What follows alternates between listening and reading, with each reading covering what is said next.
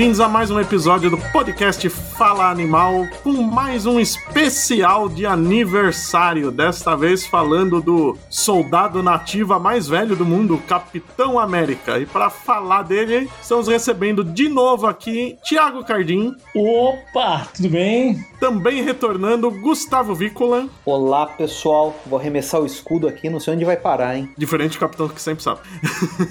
o meu co-apresentador, o Roberto II. Olá, meus compatriotas, e apresentando este podcast, ele, que tem a mesma idade do Capitão América sem ser congelado no gelo, Leonardo Vicente, o Bud. Eu lembro daquele menino magrinho andando pelas ruas do Brooklyn.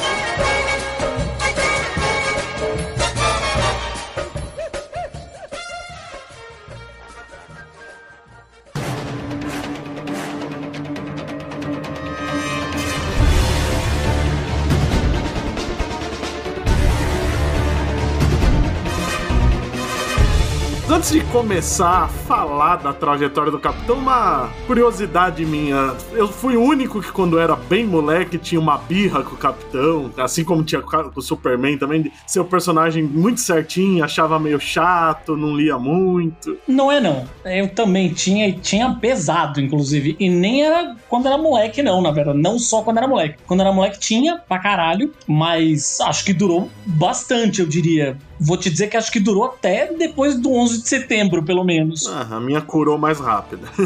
Porque na época da faculdade, eu nunca esqueço essa fase, André Hitz, beijo André Hitz, inclusive, era meu professor de teoria da comunicação na faculdade e é um dos curadores lá da Gibiteca Municipal de Santos, Marcel Paes. A gente conversava muito sobre quadrinhos e o André, a gente tinha basicamente os dois, dois personagens que a gente odiava em comum, que eram tanto o Capitão América quanto o Justiceiro. E aí, no fim das contas, o meu ódio pelo Justiceiro foi passando conforme eu ganhei a possibilidade de ler a fase do Garfênis. E depois, com o Capitão América, eu, quando li a coisa toda lá do pós 11 de setembro, enfim, a gente vai chegar nisso, não vou, não vou me adiantar aqui, mas é, a fase do 11 de setembro, pós 11 de setembro, fez, epa, peraí, tem uns outros jeitos de contar a história. Não que a fase do Marco Wade eu não tivesse gostado, gostei, confesso, preciso confessar isso. Marco Wade com o desenho do Hungarni, mas pós 1 de setembro, em um certo momento, falei, epa, peraí, acho que eu posso muito bem engolir todas as frases prontas que eu tenho aqui e acho que o personagem pode ser muito bem escrito com um bom roteirista. Eu tô adorando isso porque eu sei que o Bud odeia essa fase do Johnny Ribbier e eu adoro essa fase. Ah, eu acho bem ruim, apesar dos desenhos lindos. Você tem que reler, cara. Eu relerei. Reler um ela com distanciamento histórico melhor, mas a gente vai chegar nisso. Eu devo dizer que eu acho que eu nunca tive tanta birra assim. Eu, a minha birra com o Capitão América era mais do, do adolescente, de tipo, personagem muito patriota, mas é porque é a visão que todo mundo tem do Capitão América. Né? E quando você vai ler, você vê que nos anos 70 ele, ele fica contra o governo, nos anos 80 ele fica contra o governo, nos anos 90, a cada 10 anos tem que ter uma revolta com o governo. Né? E eu peguei até boas fases começando a ler, né? A fase do Mark Wade, depois tem a fase do Protocida, que é melhor não falar muito até,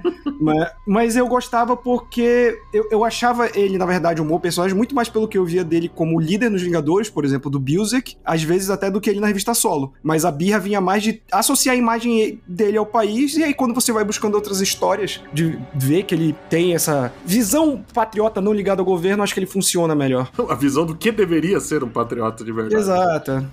Cara, essa, essa birra aí contra o Capitão América é algo de que eu não compartilho, porque eu, desde que eu me lembro assim, eu sempre gostei do Capitão América. Sempre foi um personagem assim que me trazia assim uma, uma, uma certa paz assim de ler, sabe? Eu gostava muito. Acho que foi o primeiro personagem do universo Marvel que eu conheci nos gibis. Quando eu comprei meu primeiro gibi, ele tava lá no primeiro quadro quadro. E eu não sei se era um pouco de ignorância, né, da minha fase adolescente, um pouco de ingenuidade, mas essa questão do patriotismo, de defender o modo de vida americano e tal, isso daí era meio que invisível para mim, porque eu, o que eu gostava nele era a figura do paladino, né? E eu sempre gostei muito de personagem paladino, o cara que quer ajudar todo mundo, o cara que é bonzinho, o cara que é herói, um herói super, né? Não um super-herói, um herói super, que é assim, um ideal inatingível. Então, cara, eu, eu, acho que eu nunca tive birra do Capitão América e, na verdade, até hoje é um personagem que, cara, eu gosto muito, assim, de falar dele. Ele não, não posso falar que é meu personagem preferido, mas, meu, é, é um dos top, assim, sabe? Eu gosto demais, sempre gostei do Capitão. Pô, o Gustavo falou, é verdade, cara. O primeiro gibi de super-herói que eu li sozinho na vida foi um gibi do Capitão América. Eu lembro da capa até hoje, enfim, que era uma história do desenhada pelo Byrne, que era o Capitão América e o, e o Falcão, enfim. É verdade. Olha aí, tá vendo? E no fim das contas, Todo depois eu mundo peguei tem birra. lembranças boas do Capitão, mesmo quando a gente tinha birra. Pois é. No meu caso, eu comprei. O primeiro gibi que eu comprei, eu tinha lido um gibi do, dos X-Men, de um amigo que foi. Ele me emprestou. E era aquela quadrinização da animação, né? Aí na, na mesma noite eu falei, ah, vou começar minha coleção de gibi. Comprei um gibi, eu comprei aquele Epicus Marvel número 2, que era Vingadores versus X-Men. E o primeiro quadro dessa história, assim que eu abri o gibi, eu vi o Capitão América e o Dr. Druida saltando do, da, na- do jato dos Vingadores em um estacionamento de shopping pra evacuar, evacuar a área porque o meteoro ia cair lá. Então, cara, Olha o risco América- que o Gustavo correu de ter virado um fã do Dr. Druida. Foi, tô vendo? Foi bem melhor virar fã do Capitão América, cara. Ah, Com certeza, cara. O Doutor Druida, pelo amor de Deus, né? Mas, mas isso que a gente falou, O Dr. Druida é o que virou piada. a gente tinha birra mesmo com boa história. Mas a birra é isso, né, cara? A birra não tem uma lógica. É um negócio, ah, eu tenho uma birrazinha com isso aqui. Por quê? Porque sim. É. Não, até porque quando a gente tem birra, a gente nem sabe que a história é boa porque a gente nem lê, né? Por falar em birra, eu só quero fazer um parênteses muito rápido que nada tem a ver com o Capitão América, mas eu quero aqui a- apertar à distância a mão do Thiago Cardim e dar-lhe um forte abraço, porque eu odeio o Justiceiro de morte. Eu detesto esse personagem. Eu, achei, eu nunca achei que eu fosse encontrar uma pessoa que não gostasse também. Fiquei feliz de saber que o Thiago, em algum momento da vida, não gostava. É, e não, e não- e não é dos meus favoritos ainda hoje, não, sabia? Mas eu acho que hoje, minimamente, a Marvel, minimamente, veja, não é uma, não é uma regra, tá? Mas eu acho que minamente a Marvel sabe tratá-lo como um psicopata, Sim. ao invés de um herói, né? Minimamente, pra ser um que- vilão, né? Exato, O pessoal esquece exato. disso. Exato. Mas, então, mas minimamente, acho que ok, né? né, depois de décadas. Pois é, pois é. Mas indo pro Capitão América, o personagem foi lançado em 1941, mas a gênese dele foi no ano anterior, quando o Joey Simon tava começando a desenvolver, teve uma ideia de um personagem patriota, né? Fez até um rascunho que ele batizou de Super American. Que bom que ele desistiu desse nome imediatamente, porque ele viu que soava feio pra caramba. E no ano seguinte, junto do Jack Kirby, ele lançou o Capitão pela Marvel, que era então Timely ainda, né? E o Capitão foi um sucesso, né? Não era um sucesso tão grande como, por exemplo, o Superman ou o Capitão Marvel na época, mas com certeza o Capitão teve a capa mais impactante de toda a Era de Ouro, né? De estreia, né? Aquele socaço na cara do Hitler marcou a época. E eu tava lendo aquele livro sobre o- a história dos quadrinhos americanos que a Script lançou, né? É interessante que a gente sempre fala, né? Ah, se naquela época tivesse internet, ia ter gente reclamando. Bom, a Time ele recebeu cartas de leitores revoltados, dizendo que não era pra, pra ficar criticando outros países no gibi. Já era assim, né? Não misture política com meu gibizinho! Olha É. aí, viu? É tipo isso, né? E é importante lembrar também que hoje a gente tem a visão óbvia de que o na- nazismo foi a última. A Segunda Guerra foi a última guerra romântica, né? Que você tinha um vilão, né? Você tinha um lado errado. Mas os Estados Unidos foi um país que demorou muito a entrar na guerra, justamente porque ele não tinha tantos problemas com a visão antissemita do nazismo. Como era lá na Europa, ele tava meio, ó, deixa isso pra lá, entendeu? Depois que os Estados Unidos entram na guerra, que aí vira novamente, né? Aquele sentimento americano de, ah, eles estão contra nós, então eles são os vilões e tal. Mas pro americano médio, até boa parte da guerra, isso não era da conta deles. Cara, eu acho legal pegar um gancho que o Bud deixou aí sobre. O Bud mencionou o Superman e o Capitão Marvel, né? É legal ver como que o Superman mesmo ele influenciou o surgimento do Capitão América nos quadrinhos, né? Porque quando o Joe Simon ele foi convidado pelo Martin Goodman, que era o, o dono lá, o fundador da, da, da Timely da Marvel, foi- quando o Joe Simon foi convidado para ser o editor da linha de quadrinhos que o Goodman estava querendo lançar,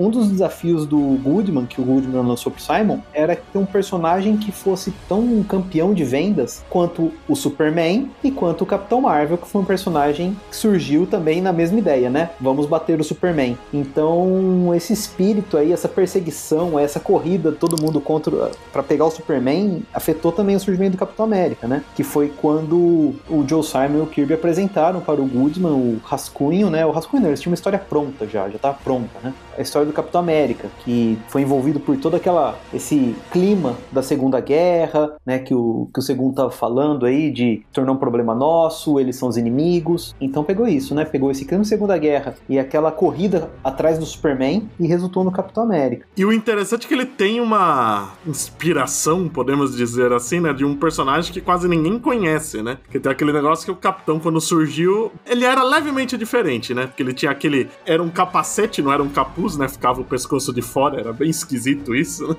e o escudo retangular, né? E logo a Timely recebeu comparações com o escudo The Shield, né? Que é um personagem que hoje em dia é da Charlton. Eu não lembro se já era Charlton na época, acho que já. Que é um personagem que nunca fez sucesso tal. E no fim, quase que de imediato, o Capitão mudou pro escudo que a gente conhece, circular, por causa disso. Mas não era só isso que, que era parecido. O escudo também tomou um, um soro de super soldado e ganhou poderes. Era muito parecido mesmo. Mas ficou só nisso, né? Inclusive, a origem do Capitão é interessante porque é uma das poucas tão antigas que nunca mudou, né? Se acrescenta mais alguns detalhes de como ele atuou na guerra, de como o governo recrutou, mas o cerne da origem é o mesmo desde então, né? Ele era o cara franzino que era patriota, queria ajudar na, na guerra, aceita se submeter ao processo do, do, do soro do super soldado, fica forte e vai pra guerra. Nunca mudou. É, é difícil ter uma origem que passa sem mudanças tantas décadas. Uma coisa que eu gosto nos quadrinhos é que ela captura muito assim o clima da época, né? E nessa época aí do que o Capitão América foi criado, pouco antes até, né? Tinha muito essa questão aí de, de aprimorar a raça humana pelo lado do Hitler, né? Veio com aquela história de de super-homens dele, uma raça ariana superior. Você tinha o. décadas antes, no século XIX, tinha o, o Nietzsche falando lá no Zaratustra, do tipo do, do, do, conceito de Uberman. Tinha até mesmo o próprio Jerry Siegel tinha criado o reinado dos Supermans, né? Do super-homem, o reino do super-homem, que é um esboço do que viria a ser o Homem de Aço no futuro, mas era uma, uma ditadura criada por um homem que foi aprimorado artificialmente, né, quimicamente e tal. Então, esse conceito de aprimorar o corpo humano por meio de drogas, por meio de eugenia, por meio de, sei lá, o caramba que fosse, tava muito assim presente, né, na literatura, na ficção e até nos delírios da realidade aí. E até o próprio escudo, né, o herói, o escudo que o Léo tava falando, que saiu nessa, época, não era pela Charlton não, Bud, a editora ainda se chamada se chamava MLJ, né? Ah, é verdade. MLJ LJ. E você se lembrou bem, porque a origem do escudo e a do Capitão América é muito parecida. O escudo também ele injetava uma fórmula XY lá. Ele era um químico, né? Chamava Joy Higgins, era o personagem. Ele era um químico, ele injetava no, no corpo, algumas partes do corpo ali, uma. Era um super anabolizante, né? E aí o, o FBI lá, o Hoover, né? O, acho que era o Edgar Hoover, não sei, não sou perito aí, mas falou: não, esse cara vem trabalhar com a gente. Ele começou a trabalhar como um agente especial, né? Que era o escudo. Então essa questão aí de você aprimorar o corpo era muito presente. E o Joe Schuster, o Joe Schuster não, o Joe Simon, quando veio com essa ideia aí junto com o Jack Kirby, acho que capturaram, captaram bem, né, o, os delírios aí da realidade daquela época. E é legal que você usa, né, invertendo, né, a teoria do Superman nazista para combater os nazistas. É, Sim. mas isso que o Gustavo falou também, a gente acho que chegou a comentar, por exemplo, no podcast de Matrix, né, o quanto o lance de nós estarmos vivendo uma simulação tava meio que no imaginário popular, né, a gente teve vários filmes sobre isso, essa temática, e eu acho que o aprimoramento humano, né, a gente estava num período de grandes descobertas científicas, de você estar no ápice, né, da, da questão física, acho que isso era um, uma questão dos nazistas também, desses heróis americanos, e que se torna meio que obsoleta depois da bomba atômica, né? A bomba atômica mostra que o, o a evolução tecnológica não tem que estar tá focada no homem, já que você consegue dizimar uma cidade inteira. Então, a bomba atômica dá início à Guerra Fria e dá início à ficção científica mais fantasiosa com a radiação que a gente conhece, né? Pra, já para a década de 40, 50, 60, aqueles filmes de, de desastres, de monstros gigantes. Então, acho que talvez o Capitão América ele seja o último do seu tipo nesse, nesse imaginário de aprimoramento humano, assim. É interessante de ver. Tem uma coisa da, da iconografia, acho, do escudo, que eu acho interessante também. Eu lembro, inclusive, na adolescência, quando a gente estava no, no auge dos, da galera dos anos 90 ali, né? Enfim, Image, aquela porra toda, né? E o Homem-Aranha Saga do Clone, X-Men, Jin Lee, aquela, enfim, melhor nem ficar dando muitos nomes, mas o ponto é, quando a gente falava, por exemplo, no Capitão América, tinha inclusive um amigo nosso, da galera do RPG, inclusive, que talvez a principal argumentação dele contra o Capitão América fosse nem tanto a coisa do patriotismo, mas a coisa do porra, que porra de herói é esse que a arma dele é um escudo, sendo que o escudo é um negócio para você se defender, não é uma arma. Isso, na verdade, das coisas relacionadas ao Capitão América era coisa que menos me, me incomodava. Aliás, ao contrário, eu achava bem legal, inclusive. Assim, a coisa do. Ele tá vestido com a bandeira dos Estados Unidos, piriri pororó, ok, beleza, podia ser discutível. Mas o fato dele usar um escudo, eu achava muito legal porque no fim das contas, e inclusive eu tô, falei do RPG porque acabou que muitos dos meus personagens de RPG tinham escudo, inclusive. Porque é uma coisa de você se preocupa em se proteger, mas em também proteger o próximo. Né? Você tem a preocupação em proteger aqueles que você tá defendendo, não necessariamente só partir para cima do inimigo, mas também proteger os mais frágeis, né? Essa iconografia do escudo eu acho muito legal. Eu vou aproveitar esse gancho do, do, do Cardim e eu vou concordar, porque aconteceu algo muito parecido comigo também, muito semelhante. É, eu me lembro que, cara, eu acho que era também, não sei se era no final dos anos 90, começo dos anos 2000, eu tava conversando com um amigo do RPG, chamado Gustavo Nogueira, a gente gostava muito de super-heróis e tal, a gente tava conversando justamente como que é legal o fato do Capitão América usar um escudo como arma. E entrava justamente nesses pontos aí que o Thiago estava levantando, né? Principalmente nessa questão de ele usa para proteger alguém, sabe? E indo mais além, o escudo do Capitão ele é tão legal que esse formato circular dele torna ele uma arma assim, ela não é ameaçadora, sabe? Não tem vértices, não tem pontas. Tanto que recentemente, quando o Capitão América se tornou o Capitão Malvado da Hydra lá, o escudo dele voltou até ponta, né? Foi com essa ponta que acho que ele matou a Viúva Negra Negra e outros heróis. Mas o, o escudo do Capitão América ele é, ele é circular, sabe? É para não ameaçar. Ele ricocheteia na parede. Cara, o escudo do Capitão América é uma arma assim eu acho que é um dos maiores ícones dos quadrinhos de super-heróis. Eu acho que tô pra dizer que é uma das armas mais legais dos quadrinhos de super-heróis é o escudo do Capitão América. Aliás, uma das armas não, um dos acessórios, né? E o Jack Kirby também gostava, né? O que ele criou de personagem com escudo depois, né? O Guardião, o Fighting América, o Forrageador, ele meteu escudo em todo mundo depois. E é interessante que nenhum se tornou, claro, né? Guardando o peso do personagem, mas todos são escudos assim esquecíveis, né? Até o escudo do, do Guardião, que é para simular assim uma insígnia de policial, né, o formato, é, nem isso daí, foi inovador, né, da parte do Kirby, queria fazer uma insígnia de, de, de, policial e tal, né, um distintivo, mas mesmo assim, não ficou assim gravado na memória, né. É, passa despercebido, né. Exato, passa despercebido. Agora, o escudo Capitão América, caramba, é uma coisa assim, é uma iconografia assim poderosíssima, né, cara, muito poderosa. Tanto que, quando a Marvel quer sinalizar que, tipo, a coisa fudeu de vez, o que, é que ela faz? Mostra que o escudo Capitão América, no mínimo, deu uma rachadinha. É, né? Se quebrou o escudo do Capitão é porque o mundo tá acabando. Exatamente. E tinha um outro elemento logo na primeira história, né? Que esse vem do Batman, não tem como discutir, né? Que era a presença do parceiro Mirim, o Book, né? Que é basicamente o Robin sem capa e outras cores, né? o Book era muito cara de pau, a, a copiada que eles deram no, no Robin, que demorou algumas décadas para se tornar um personagem relevante, né? Mas tem uma origem no mundo real, né? O Simon homenageou um amigo de infância ali, né? Que chamava Book, o Book Pearson. E nessas primeiras histórias era até meio ingênuo, né? As histórias do Capitão era com ele e o Book, né? Pra começar, o Book era a mascote, né? Do quartel onde o Steve Rogers servia. Você não entende por que, que um menino órfão, menor de idade, é mantido como mascote lá, mas. Eram outros tempos.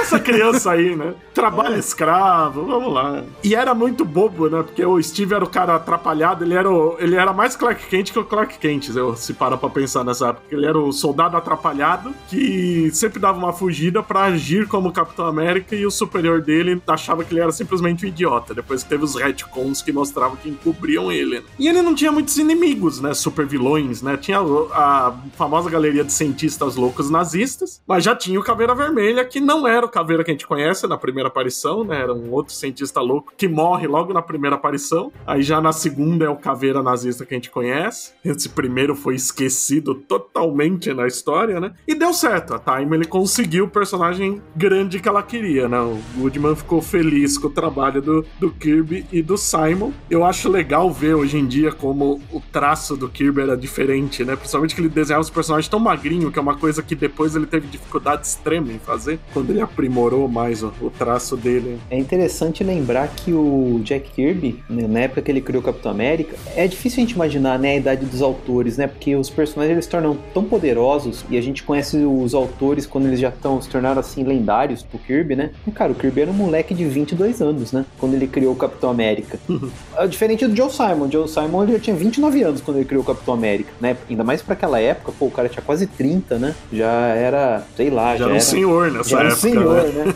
Mas realmente, o Kirby ele tava bem no, no começo, né? Eu acho da, da bem no começo eu não digo, né? Mas estava realmente começando a carreira dele e o traço dele era bem diferente, o estilo, os personagens são mais magros, são mais esguios mesmo. Ele mudaria muito ainda o traço, o traço que ele ficou conhecido no universo Marvel depois. Mas ele já tinha aquela dinâmica nas cenas de ação, né? Aquelas páginas splash page bonitas, ele já mandava bem. Nossa, eram bem dinâmicas, é, a ação era super poderosa Sim, mesmo. Isso ele, isso ele sempre foi bom mesmo. Mas, mas é engraçado, tava falando, ah, ele só tinha esses cientistas e tal. O Capitão América é um daqueles exemplos de personagem que ele foi mais escrito em retcon do que no pré-congelamento, digamos assim, né? Sim. Porque a gente tem mais informação dele do nascimento até a bomba que congela ele e o Buck. Cara, foi tudo das décadas seguintes, depois que o personagem volta pra Marvel. Essa fase em si é meio que o recruta zero que viu o Capitão América, né? É. Sim, é. É muito rápido a, tra... É rápida a trajetória do Capitão na Era de Ouro, né? A gente fala hoje em dia não tem muito desenvolvimento também, né? Até porque na época ninguém tinha, não é uma, ah, o Capitão não teve, ninguém tinha. e o, o, problema também é que o Capitão, todos os heróis nessa época acabaram dependendo muito da Segunda Guerra, né? Tanto para roteiro, né? Virou o tema de todo mundo, todo mundo tava enfrentando o eixo, quanto financeiramente, né? Porque você tinha que pôr isso na capa para vender e o governo americano comprava gibi pra cacete pra distribuir pros soldados. Por isso que teve esse boom das editoras nessa época, né? Só que quando acaba a guerra, a coisa fica feia, porque o governo para de comprar e o interesse dos leitores também diminui pacas. Então, para situar, eu acho válido a gente lembrar que o gibi do Capitão América ele foi publicado por apenas 10 anos, né? Porque ele tem aquela data controversa de ele traz a data de março de 1941 na, na, na capa, né? Edição de estreia, tanto que a edição é, 1941 é tido como o ano de estreia do Capitão América, tanto que a gente está gravando o podcast, né? De 80 anos, mas o gibi chegou nas bancas mesmo, na, na mão dos leitores em dezembro de 1940. Então, sei lá, talvez nas últimas semanas, últimas últimos dias de dezembro, mas chegou em dezembro de 1940. Tanto que eu, eu sempre me confundo, falo, caramba, quando que era mesmo a estreia do Capitão América? É 40 ou 41? Sempre me, me confundo e tenho que ver. Mas vale lembrar que, nessa época, o Capitão América foi publicado por 10 anos só, até 1950. Aí, por conta dessa questão aí que o Bud tá esclarecendo pra gente, que é o fim da guerra e como que a, o, o gênero super-heróis orbitava esse tema da guerra, com o fim da guerra acabou o interesse, né? O interesse dos leitores migrou para outra coisa. Então, em 50 parou, né? Você imagina imagina, não sei. É como se fosse um gibi agora, começou em 2010 e acabou em 2020. É pouco tempo, né? Pouquíssimo. E já com bastante mudança no finalzinho, né? Que eles tentam emplacar o capitão com equipe, né? O All-Star Squadron, o Esquadrão Vitorioso, não pega. Tentam dar uma cara de, de história de terror, né? capitão enfrentando monstro, bruxa, não pega. Tentam pôr uma parceira, uma mulher, né? A Golden Girl, que depois também sofre retcon, né? Ela é parente do General Ross do Hulk. também não pega. Nada dá certo, né? E eles tentam, tipo, quase todo mês uma mudança. Não vai. Mas essa questão da, da data é complicada porque as revistas saíam com. bimestralmente, né? Então elas saíam com a data dos dois meses que elas cobriam, né? Às vezes. Então por isso que a gente tem essa confusão de quando sai também. Elas saíam com a data do recolhimento, né? A revista, por exemplo, Capitão é. América, chegou em dezembro de 1940 nas bancas. Mas ela ia ser recolhida das bancas em março de 41, né? Então esse tempo todo ficava ali nas bancas e recolhia. É. Mas para resolver isso, Gustavo, a gente fez uma tática muito legal que a gente espera a editora se manifestar, aí eu viro, Vicente, é 40 ou 41? A Marvel tá comemorando esse ano. Então é 41. Então vamos comemorar, vou falar esse ano.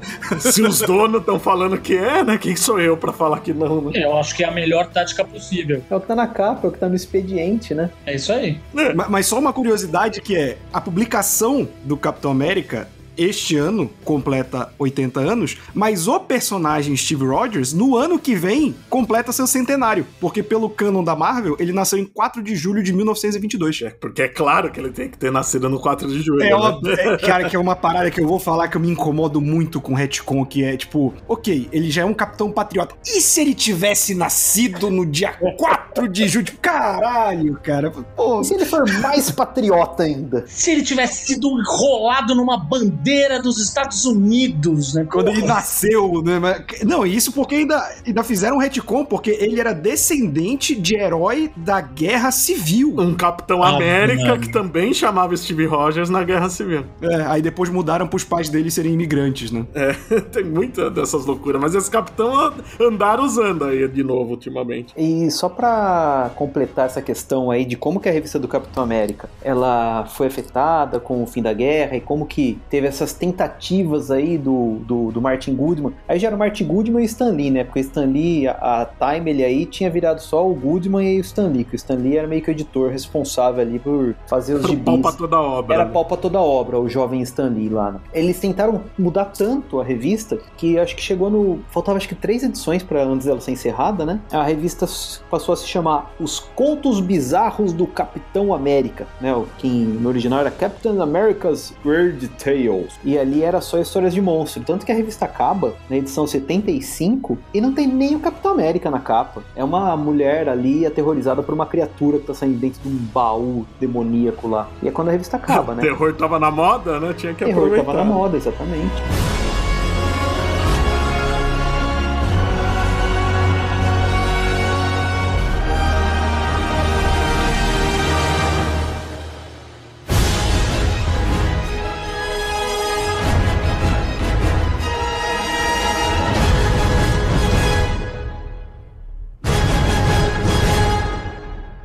Mas aí em 53, né, decidiram tentar de novo, né? E aí já é o Stan Lee escrevendo, né? Ele já tinha escrito algumas coisas, né? Mas aqui ele pega como principal roteirista com o John Romito, Romitão, que ainda não era o desenhista maravilhoso que a gente reconheceria dos trabalhos seguintes, né? E aí, do nada, o Capitão está enfrentando comunistas, que é a nova grande ameaça ao planeta, né? Caveira Vermelha comunista é introduzida, né? Que do nada de nazista vai pra comunista. É porque é tudo de esquerda, não. É.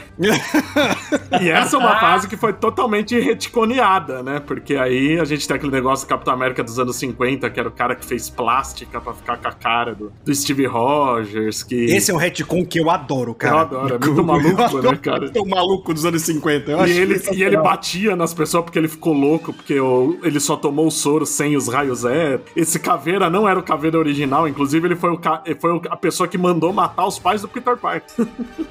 Tem até essa loucura, né? Mas não deu certo de novo, né? Durou pouquíssimas edições. No ano seguinte já estava sendo cancelado de novo, né? A gente só foi ver o Capitão dar certo de, de novo nos anos 60, porque a Marvel já era Marvel, né? Depois que já tinha Quarteto Fantástico, Hulk, Thor, Homem de Ferro, todo mundo bombando, eles decidiram dar uma testada, né? Tem uma história do Tocha Humana, que já é outro personagem que existia na Era de Ouro, né? Mas só os nomes eram usados no, no Tocha do Quarteto. Eles introduzem o Capitão como um cara voltando do nada, mas na verdade era só teste mesmo, era um vilão que chamava o Acrobata, que se passa por Capitão América, só que a Marvel viu que vendeu. Só de ter o Capitão lá na capa já vendeu. E aí na Avengers 4, que enfim tem a história do congelamento, né? Que o Namor tá lá tendo seus seus ataques de, de fúria de sempre, dando dando pi... Oh, caramba, fugiu a palavra. Dando um pitzinho. Pitzinho, Piti. isso. Isso. Dando pitzinho lá na- no gelo. Um o- faniquito. Faniquito é legal também. Tem os esquimós lá adorando uma forma de gelo como se fosse o deus. O Namor joga na água e começa a descongelar. É o capitão congelado que é resgatado pelos Vingadores que estavam atrás do Namor, né? E aí que começa a onda de retcon, né? Porque logo aí explica que no perto do final da guerra ele estava enfrentando o Barão Zemo, que tinha um míssil que ia destruir os Estados Unidos. Ele tentou desarmar o míssil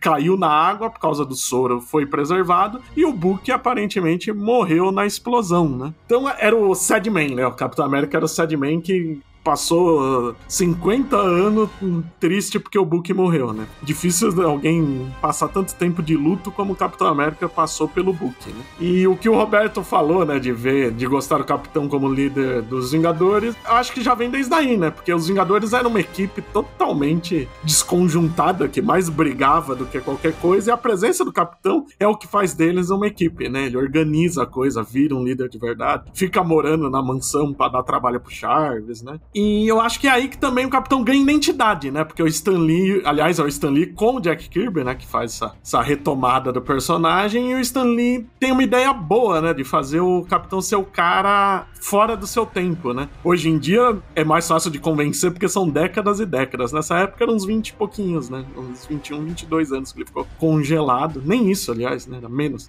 mas ele acorda e vê um mundo diferente. E isso acabou sendo muito bom pro personagem, né? Porque o Stan Lee soube desenvolver bem, principalmente nas histórias solo que o Capitão vai ter depois, né? No Tales of Suspense e depois no próprio título dele, de ver movimentos sociais, ver os Estados Unidos diferente do que era na época que ele atuava. Eu acho muito legal o fato do Capitão América ele ter sido resgatado do limbo editorial e apresentado por uma nova geração de leitores leitores pelo Stan Lee e pelo Jack Kirby. Porque vale lembrar que o Stan Lee, embora ele não tenha participado da criação do Capitão América, né, que a gente já falou foi criada pelo Joe Simon, que era o, o roteirista tal, o artista também, e pelo Jack Kirby, o Stan Lee estava presente desde o começo. Ele assistiu a gênese do Capitão América de camarote, porque quando o Capitão América foi criado, o Stan Lee tinha 18 anos só. Ele era primo, ou não lembro que parente, mas acho, que era primo ou sobrinho. É primo sobrinho. Da esposa do Martin Goodman, o dono da Timely. E por conta disso, por conta desse parentesco tal, deu-se que ela sabia, né, que o, que o Stan Lee, o Stanley, que ele não era Stan Lee ainda, ele era Stanley Lieber, ele tinha muito interesse em ser escritor, ser roteirista, escrever livros, pediu, né, pro marido arranjar uma boquinha lá pro rapaz lá na Timely, e botou o Stanley lá junto com o Jack Kirby e com o Joe Simon, tal, que ficaram putos e tal. Mas enfim, o Stan Lee, ele pôde assistir de camarote o surgimento do Capitão América. E eu acho muito legal ele ter pro promovido assim, e, e ele acompanhou naqueles 10 anos anos, né, de 40 a 50, aliás, 41 a 50, ele acompanhou toda a trajetória do Capitão América, né? O Stan Lee acabou se tornando o editor lá da Time e tal. E quando deu-se aí o, o, Avengers 4, foi legal porque foi meio que uma reconciliação com o Jack Kirby, porque o Jack Kirby ele já tava meio de cara virada com o Stan Lee. E é bacana porque essa, esse resgate do Capitão América aconteceu meio que, que, que sob as bênçãos de um dos criadores do personagem, né? Que é o Jack Kirby. E nesse momento momento, como o Bud estava falando, o Stan Lee veio introduzir um monte de elemento icônico do Capitão América. Então, embora ele não seja o criador do personagem, não, não tem como, não tem como assim negar o quanto que ele foi importante pro, pro Capitão. E é o efeito reverso, né? É, a gente comenta muito e o Bud que o Stan Lee ele tem o Homem-Aranha e o Quarteto, que a gênese de tudo que é feito depois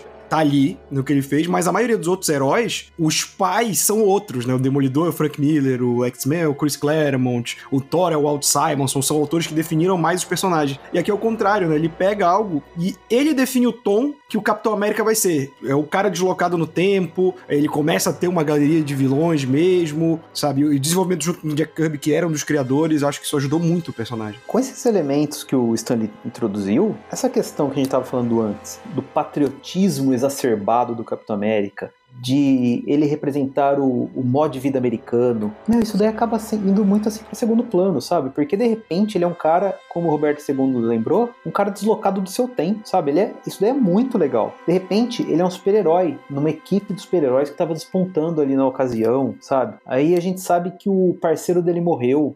Cara, assim, do dia pra noite ele ganha elementos que vão além dessa figura do patriota, que se tornam muito mais interessantes. E eu acho que foi por isso que quando eu conheci o Capitão América eu não conseguia enxergar muito esse negócio vermelho, azul e branco dele, né? Os, os outros elementos são muito poderosos. Em pouco tempo eles introduziram muita coisa, né? Porque logo de cara já tem o Barão Zemo, mas entre as histórias dos Vingadores e do Capitão, de repente a gente tem o Caveira Vermelha de volta, a introdução da Peg da Sharon Carter, o Patroc, o Sargento Fúria os Comandos Selvagens na Segunda Guerra, os Hibernantes. Eles vão introduzindo muita coisa. E essa parte do governo com o Capitão, realmente, ele trabalha com o governo governo, mas eles não investem tanto no lado patriótico, né? Quando a gente tem o Nick Fury no presente comandando a SHIELD e a Sharon como uma agente, ele trabalha muito ao lado deles, mas o lado patriótico realmente fica em segundo, terceiro enfoque ali. E o Stan Lee, ele sempre foi muito peixe ensaboado, né? Sempre foi da turma do não, vamos conversar. Ele não queria inflar nenhum lado dos leitores, né? Ele não queria nenhum tipo de extremismo, não queria nenhum tipo de,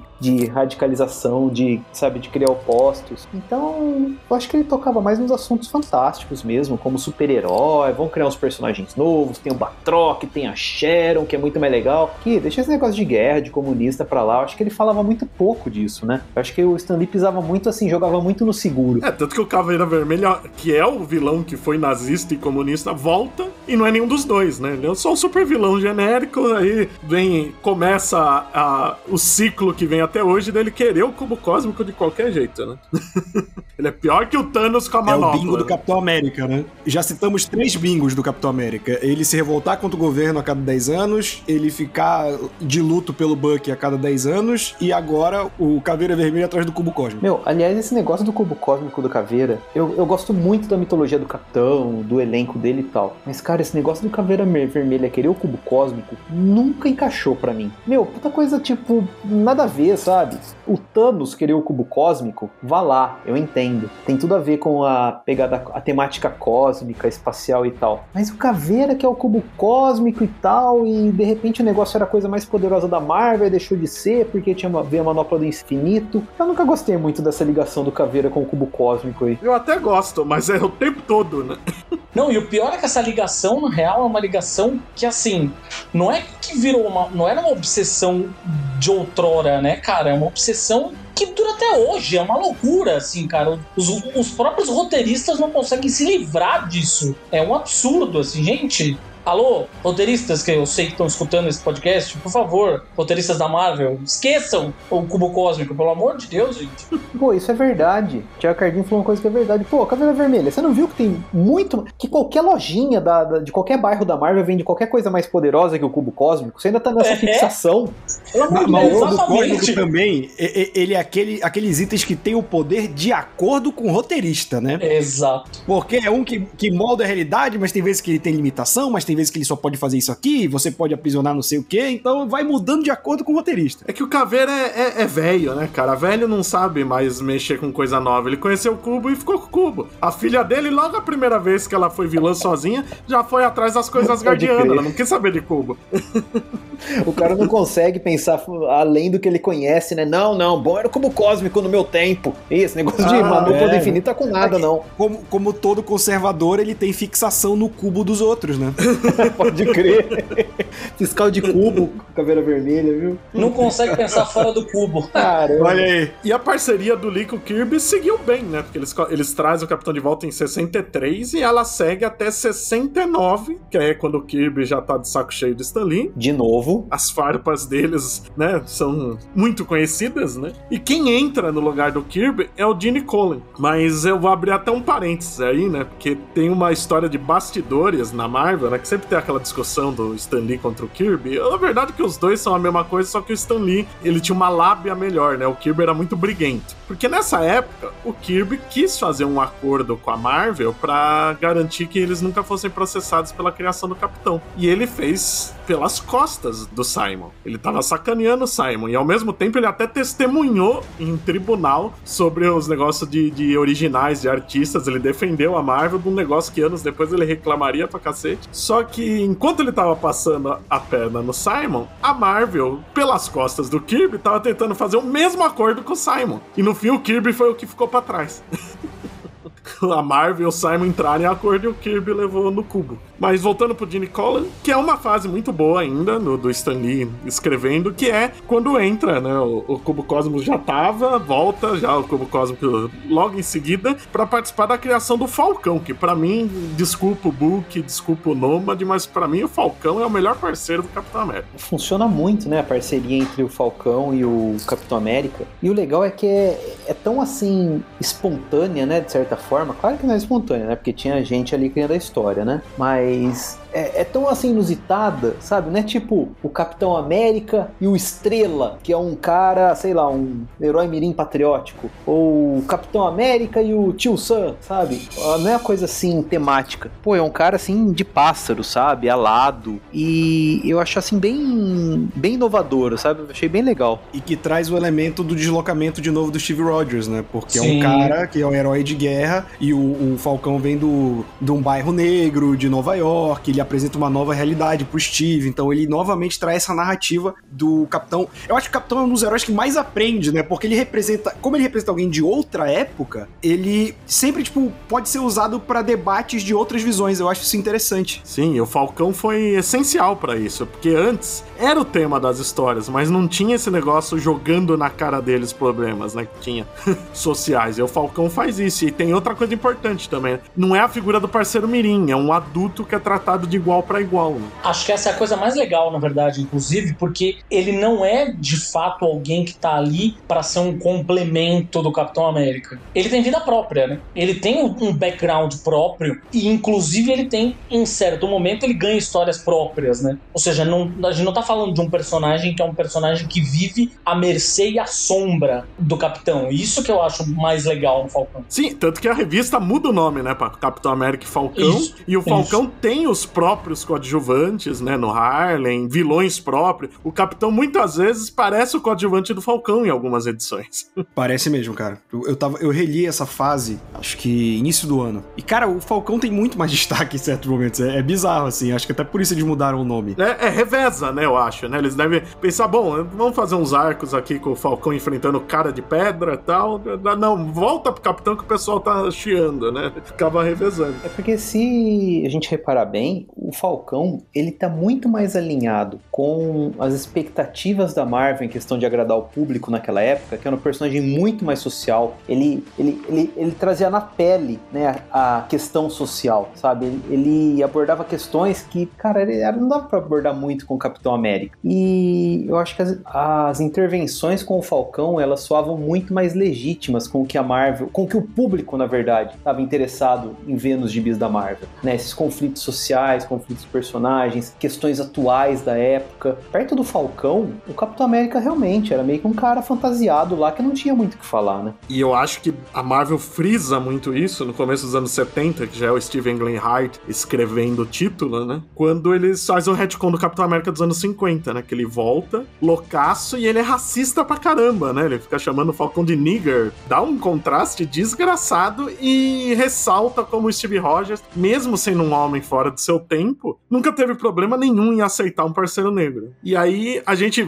agora a gente aciona o bingo de novo, né? Porque é em 74 que tem a primeira grande revolta do Capitão América contra o governo americano, né? Que é a famosa saga do Império Secreto, que ele descobre que tem essa máfia secreta que envolve o governo americano, né? Eles nunca falam quem é o líder, né? Mas fica muito subentendido que é o Nixon, né? Tava rolando toda a investigação em cima dele na época e o capitão desmascara ele e ele se mata no salão oval, né? É uma cena pesada pra época no GB, né? Na frente do capitão, né? E o capitão fica aturdido, né? Tanto que desiste, né? Ele acha que não, não tem um sonho americano para defender mais e vira o um nômade, né? E assume um dos uniformes mais ridículos da história do universo Marvel, né?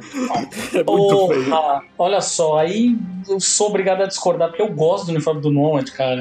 Sei lá por que diabos. Eu não sei por quê. Eu não sei por quê, mas eu gosto. Sei lá por quê. Mas eu sei que eu olho pra aquilo e falo, pô, legal esse uniforme, sei lá. Inclusive, na época que eu fazia curso de quadrinhos, que eu ainda era uma pessoa muito mais pros desenhos do que para pras letras, eu inclusive desenhei muitas vezes o Nomad sem capa, ou seja, pensando no Nomad mais pra frente, né? Enfim, aí já não o Capitão América, mas é outra história, né? Ah, se for o Nomad Lorenzo Lamas, eu concordo que é um visual bonito. Mas, rapaz, eu, eu, gostava até daquele uniforme, viu? Não, não era, dos, não era dos, dos que eu mais detestava, não. Mas o, o nome de Lorenzo Lamas mantém a tradição do uniforme original, que é o peitoral abertaço, né? Aquela gola V até a cintura. É isso aí. E eu é gosto dos disquinhos que ele solta, né? Tipo, bom, eu não tenho mais um escudo, mas eu vou usar mini escudos, né? Pra jogar nos outros. E é um peitoral aberto, com o peito todo de fora, só que ele usa uma máscara. Então você vê que, tipo, a máscara no pescoço não tá emendando em lugar nenhum, ela só acaba no É verdade, né? Fica tipo uma coleirinha, né, cara? É estranho no desenho, fica um É negócio meio masoquista. E eu acabo de descobrir que tem um pop funko do Nômade. Meu Deus, eu preciso disso. Exatamente, 200 reais, eu não vou comprar. Não preciso mais. Eu vou sugerir aí pro Thiago Cardim manifestar o amor dele pelo uniforme, providenciando um cosplay de Nômade aí pra, nós, pra próximo evento nerd. Porra, ó, eu preciso- acho que eu preciso emagrecer um pouco pra isso, mas vou, vou tentar, juro. É, acho que na nossa idade, o único cosplay que dá pra fazer na nossa idade é Besouro Azul mesmo, barrigudo, né? Assume de vez, né? Ou o Thor do Tá Ultimato, né?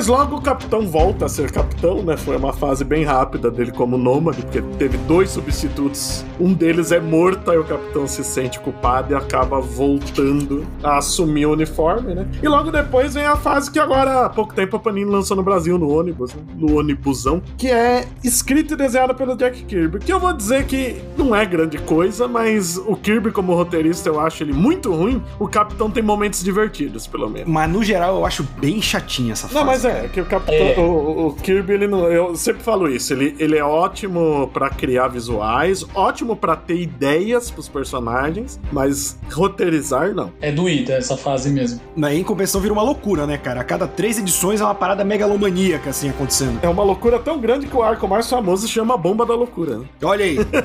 Então, essa fase aí é quando o Kirby voltou pra Marvel, né? Que foi. Acho que ele voltou falando aqui de cabeça, acho que foi 76, eu acho, ou 75, né? E a Marvel queria, deu carta branca pro Kirby fazer o que ele quisesse, porque o Kirby até então já, nessa época, ele já era baita de um nome, né? Ele tinha acabado de voltar da DC, onde fez o Quarto Mundo, criou Apocalipse, criou Darkseid, criou Senhor Milagres, Novos Deuses e tudo mais. E várias outras coisas lá, né? Criou Command e tal. E quando ele voltou pra Marvel, a Marvel queria muito que o cara estivesse lá, né? Queria ter esse nome de volta, claro. E ela deu carta branca pro Kirby fazer o que ele quiser, uma, uma série que ele queria muito fazer, que era os Eternos. Só que ele também se comprometeu a fazer algumas coisas de super-heróis, né? Porque tinha o lado comercial aí e tal. A Marvel falou, "Ô, Kirby, tem que fazer um negócio de super-herói pra gente também, né? Aí foi quando ele pegou o Capitão América pra fazer essa fase aí da Bomba da Loucura, que eu não pude ler, mas eu já vi algumas imagens e eu sei que o Kirby ele está ali, puta, a arte dele tá fenomenal, né? Tá, tá muito bonita. É um dos. Acho que em, em questão arte é um dos melhores trabalhos, o Kirby. E ele fica pouco no fim, né? Porque não dá muito certo, não vende muito bem, né? Embora tenha muitos fãs, né? Ele ficou 21 edições, em 77 ele já sai do título. Foi bem rápido. Ele começa em janeiro de 76, no meio de 77 ele já dá tchauzinho. E aí o capitão passa por uma fase um pouco difícil, né? Ele fica meio com uns tapa-buraco, muda muito, principalmente mais de desenhista do que de roteirista, né? Em 79 matam a Sharon Carter numa história ruim demais, meu Deus do céu, como é ruim a, a morte da Sharon Carter que a gente não vê a morte, né? Já é o Greenwald, né? Não, não, não é o Greenwald. Não é, eu não lembro quem é agora o roteirista dessa, dessa fase, mas não é o Greenwald ainda. É muito bizarro porque, assim, eles estão investigando questão de um, de um grupo extremista A nacionalista. Força né? Nacional, que de novo tem o Isso. Capitão América dos anos 50 no meio.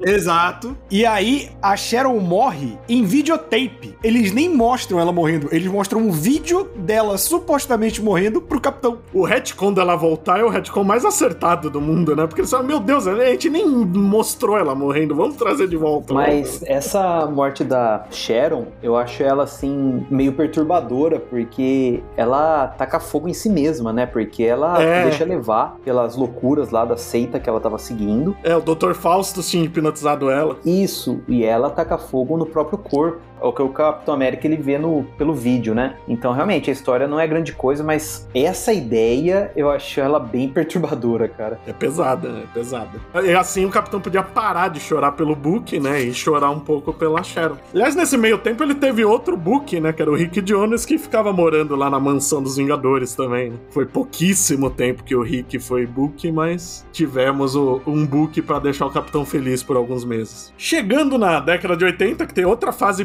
minúscula, né? Que não durou nem um ano inteiro, mas que é maravilhosa, que é a fase do John Byrne, né? Com o Roger Stern, que, putz, é tão curto e é tão bom, cara. Eu falei antes que eu tinha birra do, do Capitão. O que me fez gostar do Capitão é que quando eu era moleque eu peguei muito em sebo essa fase do Byrne e a que vem depois escrita pelo Dematteis. Eu gosto até mais da do Dematteis. É que essa tem a arte do Byrne e eu sou puta do Byrne, então... eu só queria dizer que a morte da Sharon Carter é escrita pelo Chris Claremont. Ah, é. E acho que ele, ele escreve, tipo, a última edição e o resto do arco é outra pessoa. O Capitão... É o Roger Mackenzie. É, ele entra então... no meio, aí eles passam a escrever juntos, aí o final é só ele. É isso mesmo. Eu lembro que essa época a revista do Capitão tava totalmente perdida. Mudava, tipo, no ano tinha uns sete roteiristas e uns 20 desenhistas. Né? Aí o Byrne, nessa época, já era o Byrne, né? O cara já tinha feito X-Men, já tinha feito Marvel Ten Up, né? ele já era alguém, né? E foi para fazer com o Roger Stern, que o Byrne sempre fala que é a única pessoa que ele respeita até hoje na, na indústria. Né? Isso vindo do Byrne que brigou com o mundo inteiro significa muito, né? Fez uma fase muito boa que eu acho que marcou muitas coisas que viriam depois, né? Tem flashbacks na guerra com os invasores, tem o novo Union Jack surgindo, tem o Capitão matando o Barão Sangue, que é uma cena maravilhosa, e tem também a introdução da Bernie Rosenthal, que é uma personagem que eu gosto muito. Para mim, a, a melhor, o melhor interesse romântico que o Capitão teve, né? Que é uma época que o Capitão tenta levar uma vida mais comum, tendo um apartamento no Brooklyn, né? E ela é uma vizinha que tá se formando para ser advogada, e eles começam um namoro. Eu adoro essa personagem. Outro dia eu li uma minissérie do Fanático e me surpreendi de ver ela sendo advogada do Fanático. Lembraram dela? Mas é realmente, a Bernie, ela ficou muito pouco tempo, né? Muito pouco tempo não, mas ela foi, ficou pouco foi tempo, pouco. Né? Porque demora pra eles engatarem o romance também, né? Fica aquele climinho, o capitão, ah, não, ela é moça, eu sou um velho de 200 anos, eu sou um herói e tal. Demora um pouco, mas quando eles engatam é bem legal. Só que aí, né, aquelas mudanças de roteirista sempre acaba... Os personagens coadjuvantes de super-heróis sempre sofrem com, com o que o novo roteirista quer fazer, né? Somem do nada. A sorte da, da... Aliás, antes disso, né, tem aquela famosa história também, no, que acho que é a última história, ou a penúltima do arco, que é quando o, o querem convencer o Capitão América a ser candidato à presidência dos Estados Unidos, né? Que... A Panini até lançou esse encadernado uns anos atrás. Bons Sim. anos atrás, inclusive. Sim. Saiu pela Salvat também, com Sim. capa do Ed McGuinness, né? Você tem o John Byrne e aí você põe capa do Ed McGuinness. Olha, mandou bem, Salvat. Mas essa história também, principalmente essa... O arco todo é, é muito lembrado, mas essa do Capitão para Presidente marcou época, né? E é o Capitão de novo falando, não, não é o meu papel, né? Querer entrar na política, né? Bingo. Sim. Eu lembrei quem era o vilão dessa... A, a, como eu falei, a primeira revista em quadrinhos que eu li sozinho na vida, assim, sem a ajuda da minha avó. Comecei lendo, né? Com a minha avó junto, Mônica e Disney e tal, não sei o quê, mas essas, essa revista do Capitão América eu lembro até hoje. E a, vilã era a Madre Noite. É na próxima fase, que é do Dematteis, né? A Madre. Noite e a filha do, do Caveira, né? É, exatamente. Eu adoro essa, essa fase, eu acho ela pouquíssima lembrada. Eu, para mim, a, talvez a minha fase, junto do Wade, acho que é a minha fase preferida do Capitão. Não, tem um problema.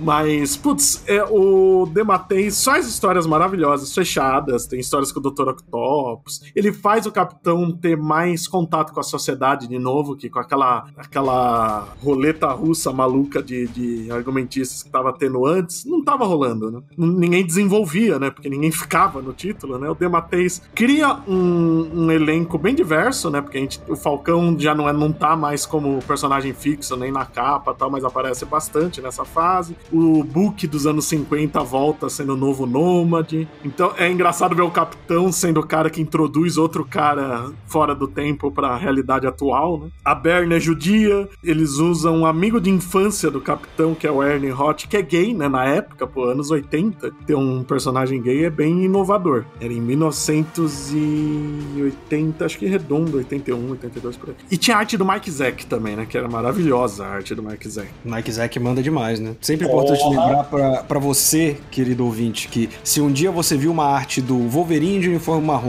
dando, dando, uma lanhada no, no, escudo do Capitão América, essa arte é do Mike Zack. E eu tinha uma camisa com essa arte, daquelas de camelô, porque eu adorava essa arte. Abril lançou uma revista pôster disso nos anos 90. E na entrada do prédio da Abril Jovem, na Bela Sintra, aqui em São Paulo, tinha um quadro disso. Eu também tinha esse pôster na, eu tinha esse pôster na parede e também tive essa camiseta e nem do Wolverine eu gostava, detalhe. Mas eu amava essa, essa, essa arte, amava. É, maravilhosa essa arte. E aí o Dematens, que é um baita de um roteirista, né? Já era e continua sendo. ele faz o capitão criar a linha direta. É, aliás, eu posso estar falando besteira. A linha direta acho que é um pouco depois, desculpem. Mas ele faz uma coisa que eu gosto: o capitão vira motoqueiro de repente. Ele ajuda um pessoal que tem uma mecânica lá de moto e tal e ganha uma Harley Davidson personalizada. Isso é outra coisa que o Steve Rogers vai ganhando com o tempo, né? Descobrem coisas que ele faz do nada, assim. Tipo, ah, ele sempre foi meio motoqueiro e mecânico. Ah, ele sempre foi desenhista. Os caras só metem essa, né? É, é verdade. Né? Nessas fases ele foi desenhista da Marvel desenhando o gibi do Capitão América. Inclusive fazia tiras pro Clarim Diário, onde ficou amigo de Peter Parker. Chupa essa, Grant Morrison. Meta linguagem.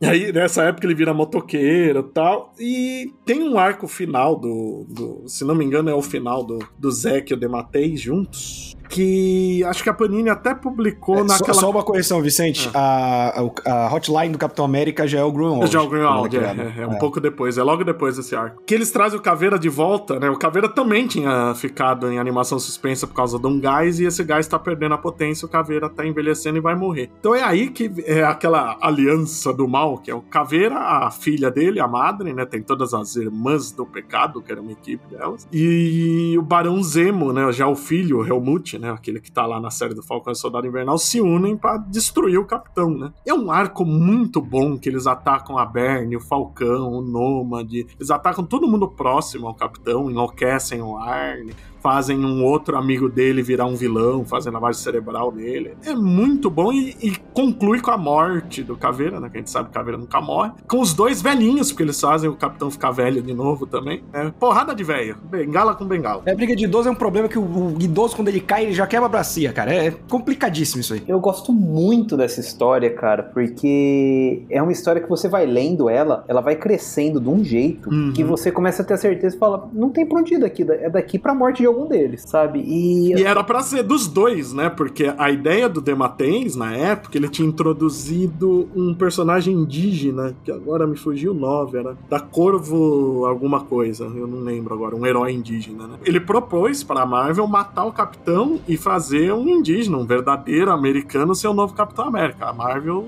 odiou a ideia e não deixou. Meu, é engraçado você falar isso porque alguns meses depois, quando o Steve Rogers ele, ele dizia, ele briga de novo com o governo e ele deixa de ser o Capitão América, o bingo, bingo os burocratas eles estão lá verificando quem que pode ser o novo Capitão América. Ah, o Nick Fury, o Super Patriota. Aí eles falam do Falcão e é quando um dos burocratas fala: "Não, acho que a América não está pronta para um Capitão América negro". É interessante. Levou mais uns 30 anos, né, pra ter. É interessante como essa ideia já estava na cabeça dos roteiristas, né? Porque uma coisa que é legal é que esses roteiristas da, da Marvel dessa época, até um pouco antes, né, eram tudo eles eram fãs de quadrinhos, eles liam quadrinhos e os caras estavam cheios de ideias legais. E então essa ideia de você fazer um Capitão América que fosse um nativo dos Estados Unidos, um de, de um povo nativo, ou um Capitão América negro, cara, é uma coisa que você vê que os roteiristas estavam querendo, né? Tirar o Steve Rogers da jogada e falar, não, vamos diversificar um pouco a coisa. E ela meio que. o problema era a editora, né? Exato, acho que batia aí no, no pessoal aí que é jovem há mais tempo que tava lá, né? É, e tem a questão que quem começa a ler a Marvel, querendo ou não, tende a ser. Hoje em dia não, né? Porque a gente sabe que a galera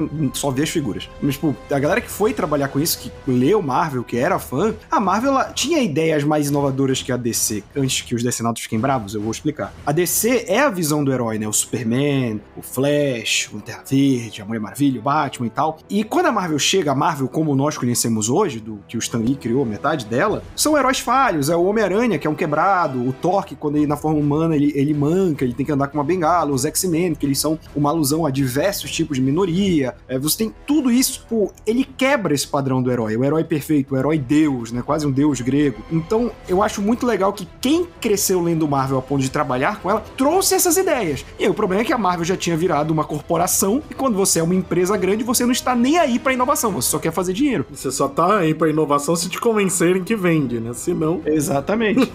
É, depois vem com essa história de não, representatividade sempre foi muito importante para nós. É, foi sim, tô vendo. Vocês não sabiam que Foi pros existia- escritores, mas pra vocês. Vocês não sabiam que existia leitor negro, né? Tipo, foi novidades. Acabaram de descobrir. Acabaram de descobrir isso daí. E depois Tem empresas. negro nos Estados Unidos? Eu não sabia, né? Mas é meio isso. As empresas estão falando, estão preocupadas aí. Deve ter. E aí, depois do Dematens, entra o Mark Greenhalgh, que ficou 130 anos no título. Né? o Mark Greenwald, ele se aposentou só de escrever o Capitão América. Tipo, ele trabalhou tempo suficiente pra se aposentar. Ele foi aquele cara que ele ficou tanto tempo que deu tempo dele fazer histórias maravilhosas e ao mesmo tempo as piores histórias do personagem. De tanto tempo que ele permaneceu. O final do Greenwald é um negócio que, tipo, Eu não é ponho aquele meme dos nele. Simpsons, cara. Pare, ele já está morto, sabe? Eu não ponho culpa nele, que é aquela época que a Marvel queria copiar a Image, então ó, faz tudo, né? Capitão de armadura, essas loucuras. Nossa, não- o Capitão de... Ah, meu Deus, o Capitão de Armadura, cara. Por que você me lembra disso? Jesus, o Capitão de Armadura. Pera aí, eu vou até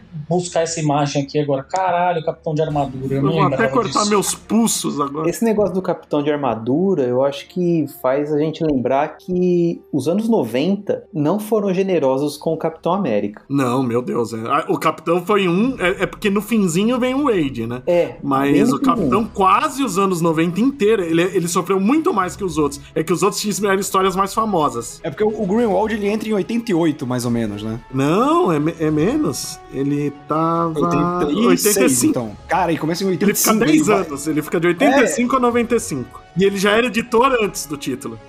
Eu só não digo que o Capitão foi um dos que mais sofreu nos anos 90, porque o Homem de Ferro também, eu vou te contar, viu? É que ninguém Mas- lia e não saiu no Brasil quase nada. Exato. Cara, o Capitão América tem a questão da image, óbvio, mas, cara, o Greenwald, ele fez. Porra, ele pegou o, o Apátrida. Boa parte do que tá na série do Falcão e do- e. Sim, ele o criou a Soldado Invernal pátria da Sociedade da Serpente. O negócio da linha direta que eu tava falando antes, que era o capitão querendo tratar dos problemas do homem comum, né? Ele criou uma linha direta que, as que atendia Ah, é os verdade. apelos do das pessoas e ele começou. A, ele não tinha mais um ponto fixo. Ele comprou uma, uma um furgão, tacou a moto atrás e ficava zanzando pelos Estados Unidos atendendo a linha direta. Eu achava, eu achava essa ideia genial. É, é uma ideia que foi resgatada agora pelo há pouco tempo pelo Mark Wade, né? Que o Mark Wade escreveu Capitão América por, sei lá, meia dúzia de edições e resgatou Ah, é. justamente essa ideia. Que eu sempre brinco, né? Porque a Marvel, ela desde o do fim dos anos 90, ela pensa, bom, o Capitão afundou. Quebra o vidro, escrito Mark Wade, e chama ele, né? Porque aconteceu três vezes. É, isso é verdade.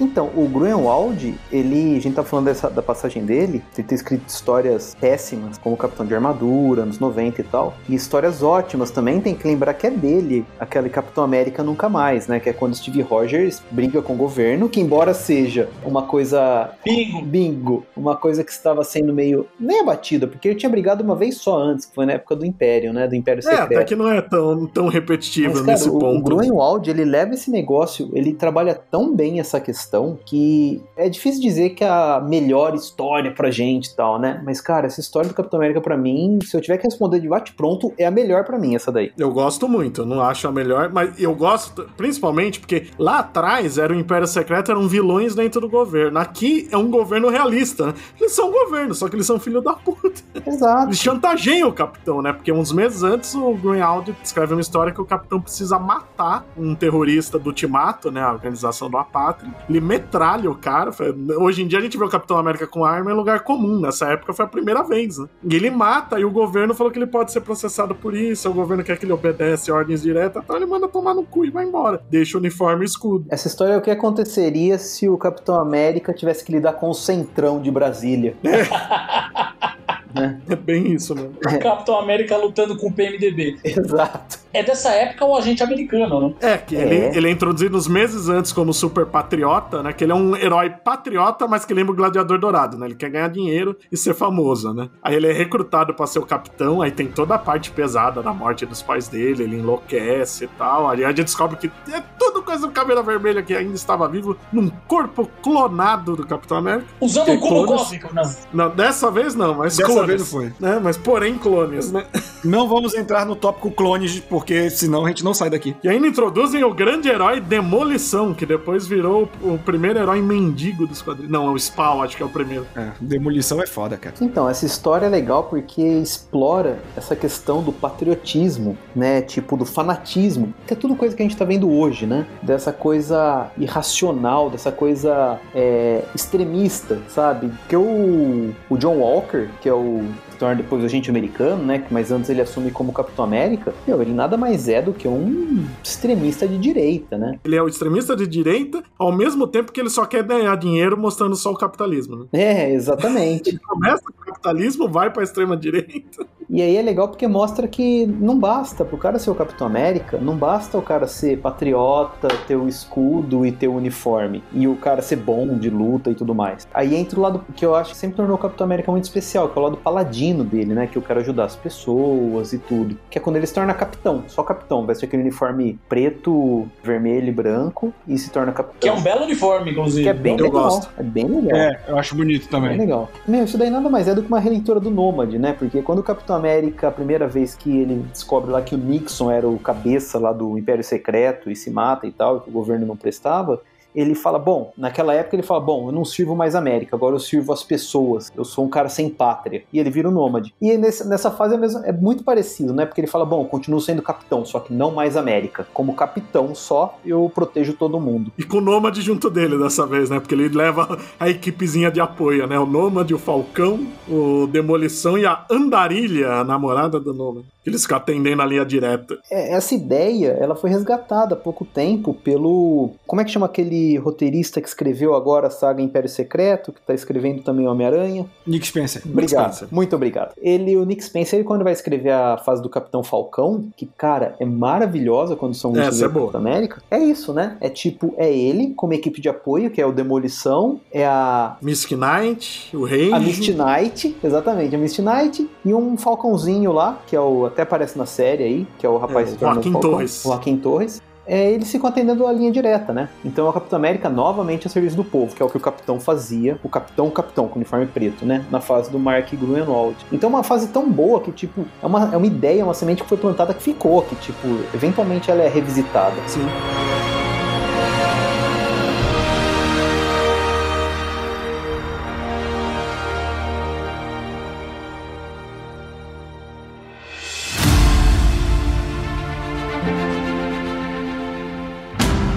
Depois dessa reviravolta toda, que acho que é o ponto alto, né? sem dúvidas, do Greenhound, ele faz ainda umas histórias meio legais, que não são muito marcantes, e começa a queda, né? É Capitão América tendo o soro do super soldado tirado do, do corpo numa história que ele, ele se indaga se ele não é só um drogado, né? Que essa história ainda até que é legal. Tinha o Ron Lin desenhando bem, hein? Mas aí depois é, ah, o soro tá matando ele, aí ele usa armadura, não sei o que, é dado como morto. O Dermatez era pra terminar com ele morto, aí vem o Greyhound, passa 10 anos, em teoria termina como morto, né? É, porque ele some, né? Ele tá morrendo, eles vê que ele só tem mais uns dias de vida, some, fica só a armadura. Porque nem na morte ele quis levar a armadura. Na fase do Grunwald, na verdade, não foi a época do Capitão América Lobisomem? Também, é que essa não saiu no Brasil, teve o Cap Wolf. o Sam tem depois tem também. também. né? O Sam também ele vira lobisomem depois. Sim! Novamente ele é na fase do Sam, lembrado pelo Nick Spencer. É. Mas aí é a primeira vez que a Marvel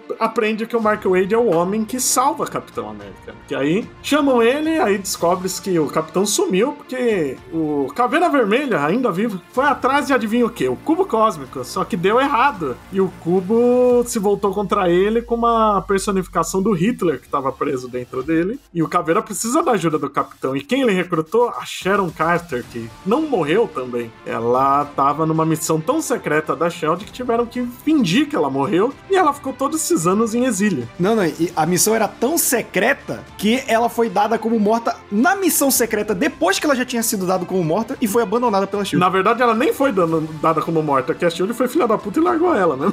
E que depois eles falam. Nossa, cara, não vamos falar nessa parte de Sharon Carter que, meu Deus, pra explicar essa, esses retcons que eles fazem. fica, horroroso. né, aquilo, não, mas ela fica puta com os Estados Unidos, puta com a Shield, de repente ela tá boazinha de novo, tá? Ma- Mas essa face do Mark Wade é ótima. É cara. ótimo. Aí o Caveira, como ele tinha um corpo de Steve Rogers, faz uma transfusão de sangue e isso salva o Steve, né? E aí é uma história muito boa, eles derrotam lá os, os neonazistas lá. Só que, para fazer isso, tinha um pessoal do governo que eles tiveram que invadir tudo e foi filmado. É o capitão é acusado de traição de novo. Agora começa a ficar repetitivo, que começa a ficar próximo. Ele vira o homem sem pátria, né? Que ele usa aquele uniforme meio improvisado que não tem. É só azul, né? Sem as listras tal, o escudo energético e tal. Só que fica só nesses dois arcos, né? Porque a Marvel já tava planejando o grande sucesso que foi Heróis Renascem. Eu tinha medo que chegássemos nesse momento. Ah, mas a gente passa rápido por isso. Heróis Renascem foi quando todos os Vingadores e Quarteto morrem enfrentando o massacre. O pequeno Franklin Richards cria um novo planeta onde começa tudo de zero e o Rob Life e o Jim Lee são convocados para reformular os personagens. Nessa realidade, o Capitão nunca ficou congelado, ele simplesmente não envelhece sofre lavagem cerebral de tempos em tempos, vivendo uma vida comum até ser ativado quando o governo precisa. E de novo é o governo manipulando o Capitão. A ideia é até boa, né? Só que não sabem usar. Inclusive tem um, um movimento neonazista, é cheio de boas ideias, só que é o Life de fazer. Nessa fase do Capitão América, o Heróis Renascem, eu me lembro que eu estava apurando aí, pesquisando para fazer os cards do Capitão América que saíram na Mundo dos Super-Heróis há pouco tempo. E eu fui falar sobre o uniforme do Capitão América nessa época e tal. E me deu uma dúvida. Eu pensei, será que esses personagens que foram pro Heróis Renascem era porque eram personagens cujas revistas não estavam vendendo bem na época? Porque você vê, Homem-Aranha não era. foi, X-Men não foi. E, mas eu fui crente nessa informação. Eu falei, com certeza, Capitão América devia estar sendo um fracasso de vendas. E eu mas me lembro... ele, com ele tinha aumentado. O problema é que eles já tinham Exato. feito o contrato antes. Ah, tá. Porque eu me lembro que eu encontrei uma informação de uma Wizard, acho que posterior, eu acho, a Heróis Renascem, no final dos anos 90. E eu não me lembro qual, qual, qual o nome da indústria. Isso que é duro, né? Eu quero dar informação pela metade, mas eu não me lembro qual o nome da indústria tava falando. Não, não, a revista Capitão América vendia bem na época. É que a gente achou mesmo. Precisava de uma revitalização e tudo mais. Devia ser a Diamond, né, que fazia a distribuição. É. O problema aí é que o Wade entrou como tapa-buraco mesmo. Já tava decidido o Heróis Renascem, mas ia demorar um pouco para começar. Aí eles fazem isso. Tanto que o Wade, ele, ele faz uma jogada de mestre aqui, porque ele pega um personagem supostamente morto, dá uma puta de uma reviravolta nele, sabe? Traz um, elementos que já tinham sido esquecidos, como a Sharon Carter, que tinha sido dado como morta. Mais uma vez, o Caveira Vermelha e o Cubo, bingo. E, tipo, ele escreve muito bem, cara. Só que, mesmo nesse período, eu, eu tava até comentando, eu comprei, né, os encadernados da Salvat, do, do Mark Wade, que vem em três volumes. E, cara, no meio ainda tem aquelas sagas dos anos 90 conectadas de Vingadores, Thor, Homem de Ferro. Era horrível aquilo, cara. Coitado do Wade ter que passar por aquilo. Sim, tinha muito isso. Mas o Heróis Renascem foi um fracasso, né? É, o lado do capitão, que foi com, quem ficou com o Liefeld, foi um fracasso mais cedo, porque é o Liefeld. Ele cai fora no meio do projeto, né? Aí vem uns tapa-buraco, vê o Jeff Loeb, o James Robinson e tal. Ninguém consegue salvar aquilo, né? Tem aquela mudança que eles põem uma águia em vez do A na testa, né? Bem. Tem o número 13, que nunca saiu no Brasil, né? Que todo mundo acha que Heróis Renascem, todas as revistas tiveram 12 números. Tem o número 13, que é um amálgama da, do Heróis Renascem com o universo White Storm. E nele tem um novo Capitão América América, porque lá o Capitão deixa de ser Capitão e vira Nômade também, e o Capitão América é o espartano dos Wildcats. Senhor! Eu sempre fico muito triste quando o Vicente traz essas informações pra cá do Heróis Renascem, cara. Mas aí, né, deu tudo errado, todo mundo voltou pra cronologia normal, e a Marvel foi lá e quebrou o vidro do Mark Wade de novo e falou: olha, você tava mandando bem, volta pra fazer aquilo tudo bonito, cara. A gente tava errado, não devia ter tentado fazer isso. E o Wade simplesmente retoma todos os plots que ele tinha deixado, pistas ali, e faz outra fase maravilhosa e bem mais longa dessa vez. Né? De início com o Ron Garner, né? E depois é o Andy Kubert, né? Se não me engano.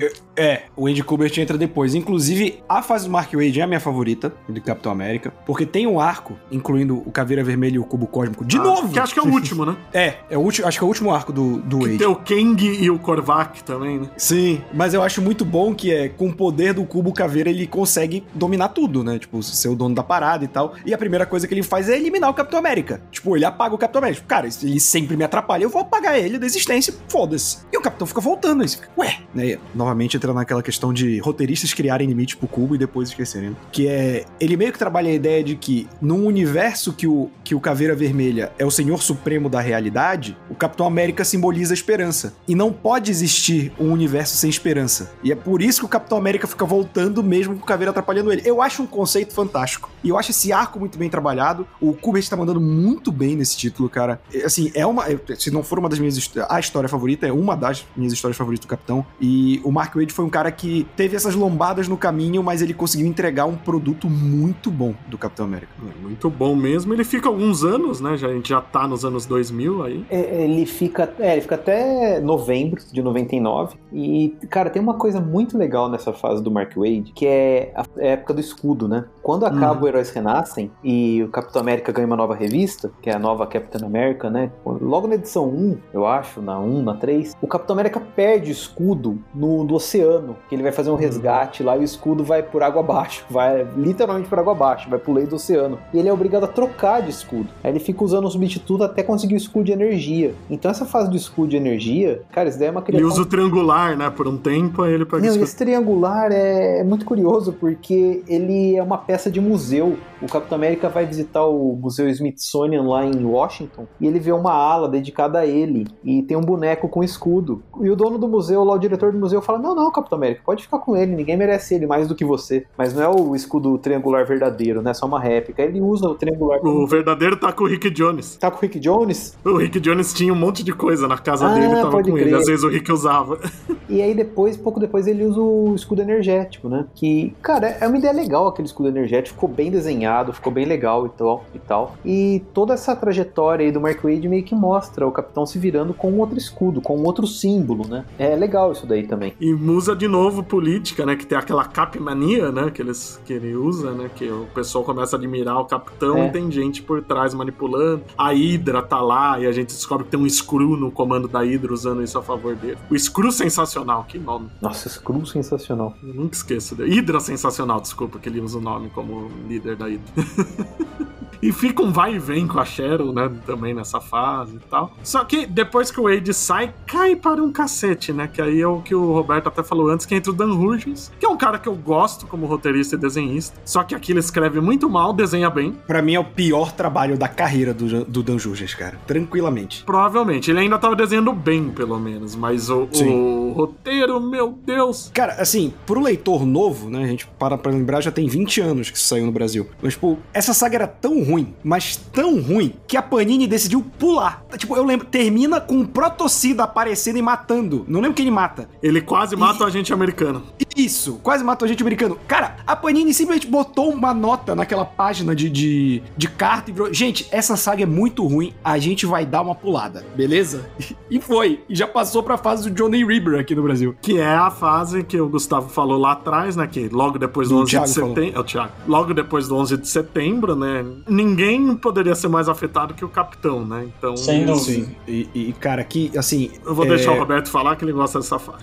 é, eu, eu, também quero deixar espaço pro Cardinho, que eu sei que ele gosta dessa fase, foi quando ele, ele reviu o personagem, mas eu acho interessante porque na época eu lembro que essa fase tomou muita paulada dos dois lados. De quem ativou o espírito patriota do pelo 11 de setembro e quem começou a questionar certas coisas, porque, né, você estuda história, você sabe que quem armou o Bin Laden, quem treinou ele foi a CIA, para poder é, tirar o domínio russo do Afeganistão, uma série de coisas lá, lá, então é meio que a lei do retorno, digamos assim. E eu lembro que as críticas eram, ou as pessoas diziam que era muito patriótico, num nível quase ufanista, ou que era antipatriota, que não respeitava o momento dos Estados Unidos. E, obviamente, isso tem a ver com isso ser publicado logo em seguida, 12 de setembro. Ainda estava muito cedo para falar desse assunto, né? Você tem o maior atentado terrorista dentro de solo americano, as pessoas ainda estão muito fragilizadas por isso e você já quer meter o dedo na ferida. Eu reli essa fase para entrevistar o John Cassidy na CSP. Eu não lembro agora se foi, 2000, foi 2018, eu acho. E vira outra parada relendo hoje, com distanciamento histórico até do, do pós 11 de setembro, da guerra ao terror, né? Porque os anos seguintes foram marcados por isso, né? Os oito anos do governo George Bush. E assim, ele exalta justamente aquilo que a gente fala do capitão, de não tá atrelado ao governo, não tá atrelado a decisões, mas entender, cara, e aí eu, eu, eu vejo porque o americano médio pode achar isso antipatriota e falar: olha, a gente é o, o país mais rico do, mundo, rico do mundo e a gente tá influenciando negativamente em vários outros para manter um status quo. E como você quer que essas pessoas nasçam tomando bomba na cabeça dos Estados Unidos e achem que a gente é o herói? Ele questiona muito isso. Óbvio que ele também coloca a questão do, dos arcos de. Ele tem um, uns terroristas que vão logo contra ele que também bota eles como fanáticos, mas ele fala, cara, ele é um fanático e tem um motivo por conta disso. Tanto que o primeiro arco, ele revela a identidade civil dele pro mundo, porque ele fala, cara, eu tô representando algo, mas eu não tô tomando a responsabilidade pelas minhas ações. Ele fala que foi, ah, eu acho que é Altarik o nome do cara do primeiro arco. Ele fala, quem matou o Altarik não foi a América,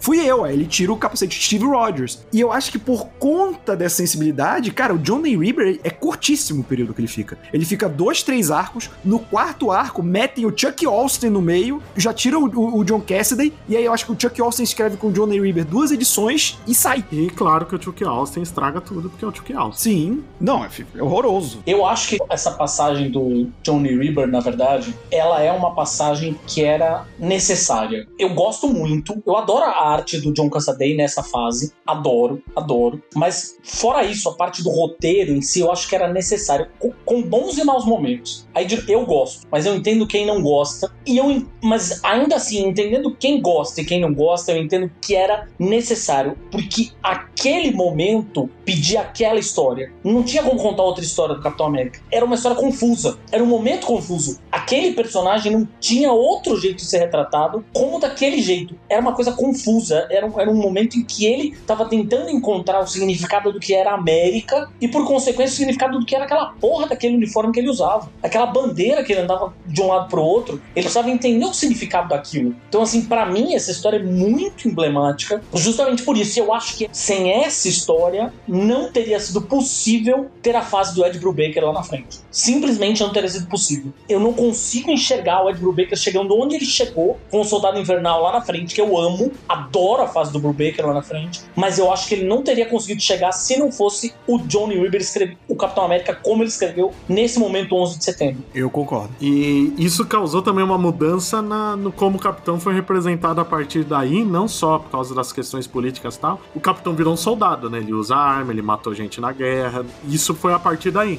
Antes não, ele era o santo, né? Ele era o cara que ia pra guerra e não matava ninguém, né? Era uma visão muito lúdica do personagem. Era a visão panfletária mesmo, né? Do cara que aparece nos bannerzinhos, que tem a música patriota. Essa fase é importante por causa disso. Eu recomendo você que estiver ouvindo a gente, cara, se você não gostou, ou se você gostou muito, mas nunca releu, releia. Eu acho que esse distanciamento histórico dessa fase Principalmente pra gente que viveu o pré-11 de setembro e o pós-11 de setembro, eu acho muito bizarro quando eu olho, por exemplo, pra minha irmã mais nova e ela já nasceu no mundo pós-11 de setembro, cara. E para mim parece uma divisão muito clara de águas, assim, do modo como o mundo vivia antes e depois. E acho que hoje, com esse distanciamento, vale muito a pena essa leitura, até porque, mesmo que você não goste tanto do roteiro, as figuras tão bonitas, cara, é, que o John Cassidy caprichou. Porra! É o Don Cassidy, o Trevor uh, Hair, sei lá o quê, depois tem o Jay Lee, né? Só tem desenho Não, mas aí quando entra, quando entra o Jay Lee já, é já é o Austin. Sim, sim, não, tô dizendo a sequência do que teve, mas sim, é uma sim, sequência sim. boa de desenhos. Diferente do de roteirista, depois, se não me engano, tem uma fase do Robert Kirkman horrível também. Ficou meio que aquele período que a gente tava falando, ficou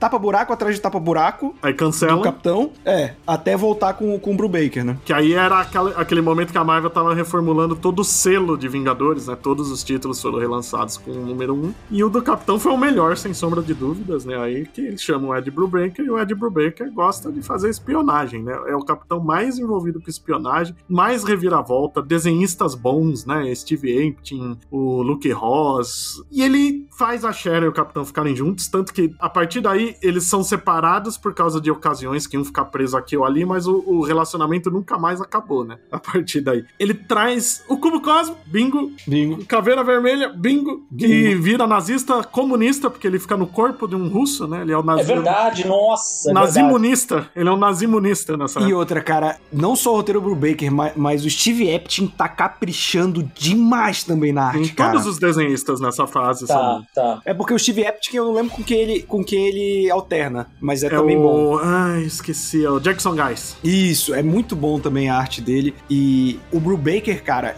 é o que o, o Thiago falou, né? Sem essa revisita o que é o Capitão América, eu acho que o Brubaker não tinha como fazer, porque ele revisita meio que tudo do Capitão América. Sim, ele tem flashback com os invasores, o Book, ele, ele faz o Caveira unir todos os grandes vilões, né? Tá o Arnim Zolo, o Dr. Falsos, o Capitão América dos anos 50. Tem tudo ali. O Falcão volta a ser um personagem recorrente. Tem de tudo. Ossos Cruzados, que é lá dos anos 90. Assim, eu acho que essa daí tá pau a pau com a do, do Wade para mim, de qual é melhor, assim. Apesar de cair um pouco no finalzinho, e, e, eu falo cair, não fica ruim, mas não fica no mesmo nível que tava no início, né? Mas isso é normal. No finzinho fica qualquer coisa, sabe? Não, é, não tem nada mas, marcante, é só batendo ponto. Mas, cara, eu fico impressionado o quanto essa saga. Tipo, cara, o primeiro arco é muito bom, aí tem a, o segundo arco, porra, bom de novo, aí vai evoluir. Cara, o Brubaker ele conseguiu manter um alto nível por o quê? Uns quatro anos? Por aí, porque ele transforma o Book em soldado invernal, ele já tinha o plano de matar o capitão e transformar é. o Book no novo capitão, ele precisa dar uma esticada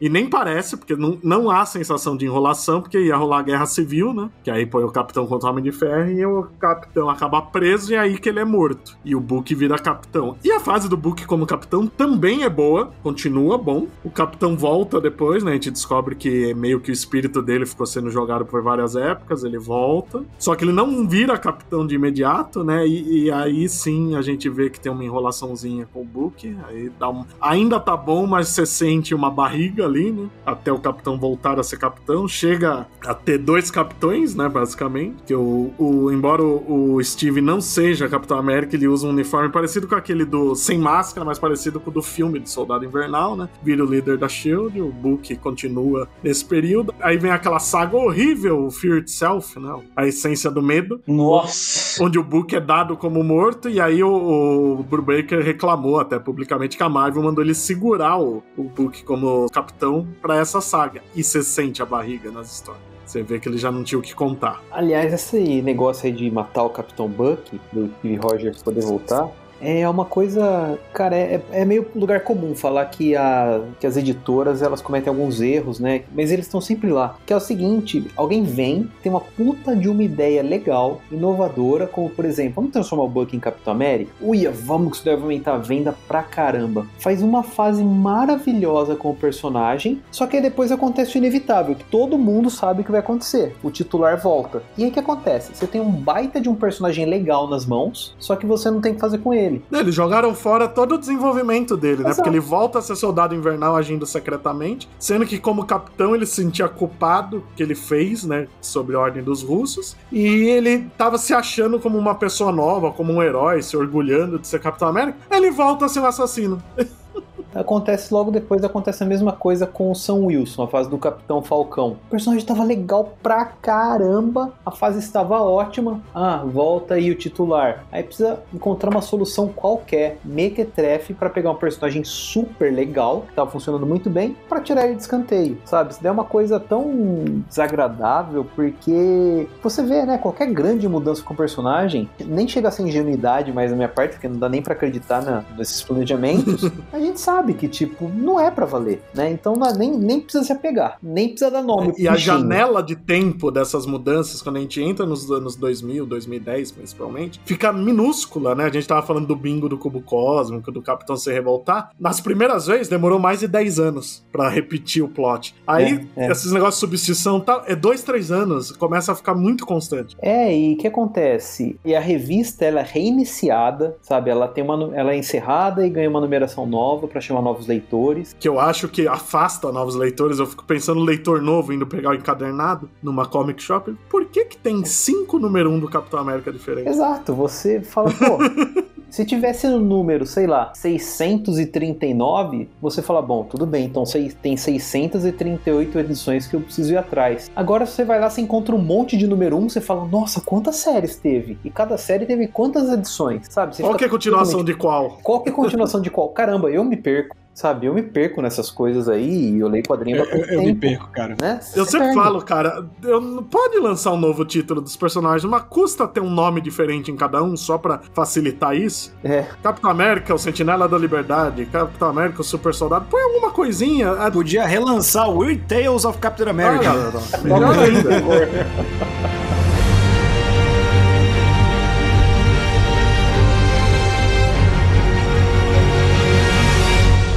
E aí o próximo passo na evolução do capitão, né? O Brubaker fica um bom tempo ainda com o Steve como capitão, mas realmente não tem nada marcante já nessa fase. Ele se repete muito. Só que aí tem mais um relançamento que o Roberto até leu recentemente, que é com o Rick Remender e o Romitinha, né? Que aí é o, Sim, o Remender ele legal. faz um arco inicial muito na pegada do- das histórias do Arnim Zola com o Jack Kirby, que é uma loucura do cacete, Nossa, né? Que Gosto muito dessa fase, cara. Gosto demais. É a dimensão eu Z, preciso né? ler ela inteira. Eu, não, eu, eu li o comecinho e não gostei. Eu li só esse arco do Perdido na Dimensão Z, Náufrago na Dimensão É. Z, né? E, cara, eu tinha um certo preconceito, justamente com esses um milhão de lançamentos que a gente tá falando, né? De, é, ah, onde eu leio, o que eu começo, pipipi, popopó. E aí o, o nosso amigo Branca me recomendou, e como tem o Romitinha, e eu sou clubista do Romitinha, eu peguei pra ler. Cara, assim, eu acho um roteiro completamente maluco, Mano, assim, mas funciona Isso. no, no que ele quer fazer. E uma dúvida que eu fiquei justamente por conta desses relançamentos, eu já não tava acompanhando tanto mensal assim, porque eu acho o capitão desse início do Remender muito sisudo, sabe? Muito tem um pesar muito grande nele assim. Só que eu não sei dizer se era como o personagem tava na época. Tava, já no Brubaker ele já tava assim. Então foi isso que me incomodou só, mas eu acho um arco muito Ele interessante. fica mais sisudo ainda, porque da edição 1 pra edição 2 passam-se 10 anos. E ele, o Capitão América, na- quando ele chega na dimensão Z, ele salva um bebê dos laboratórios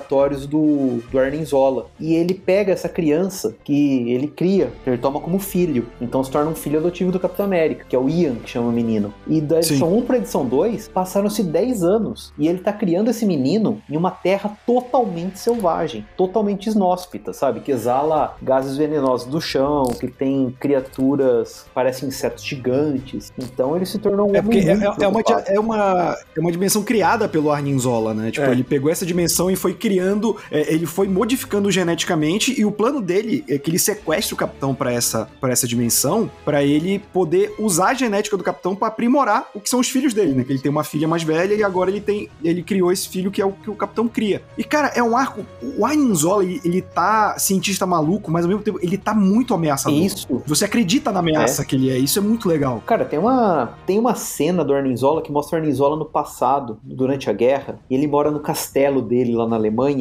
E chega lá no, no casarão um, um aldeão. O cara tá preocupado com a esposa, porque a esposa ela trabalha como empregada no casarão lá do Arninzola. E fala: É, pô, senhor Arninzola, eu vim aqui procurar minha esposa, ela tá desaparecida há cinco dias. Senhor Não, não, eu não vi ela, faz tempo que eu não vejo também. E dispensa o cara. Cara, quando ele volta pro casarão, ele vai lá pro laboratório secreto dele, ele tá fazendo experiências com a mulher, ele transplantou a cabeça da mulher pro corpo de um Doberman, sabe? E aparece a mulher lá em sofrimento no corpo do Doberman. Eu falei, mas que coisa horrível, cara, que frieza do cara, sabe? Tipo, ele mentiu na cara do sujeito lá, não, não, tô vendo seu desespero, eu não sei onde é que tá sua esposa, não. Aqui no Brasil saiu. O gibi do Capitão América era dividido com alguém nessa Gavião época, não O era? Gavião Arqueiro. Então é isso. Porque eu adoro o Gavião Arqueiro, né? Da mesma forma que eu gosto do Arqueiro Verde, eu adoro o Gavião Arqueiro. E eu tava comprando por causa do Gavião Arqueiro. E eu li essa fase. Calhou, obviamente, tava lá, tava lendo, né? E eu também gostei pra caralho, assim. Confesso que me surpreendeu horrores. E vou dar a volta aqui, na real, fazer a volta no, no começo do podcast, assim, porque em certo momento a arte do Romita, pra mim, é muito Kirby. Sim. Pra caralho, assim. Saca?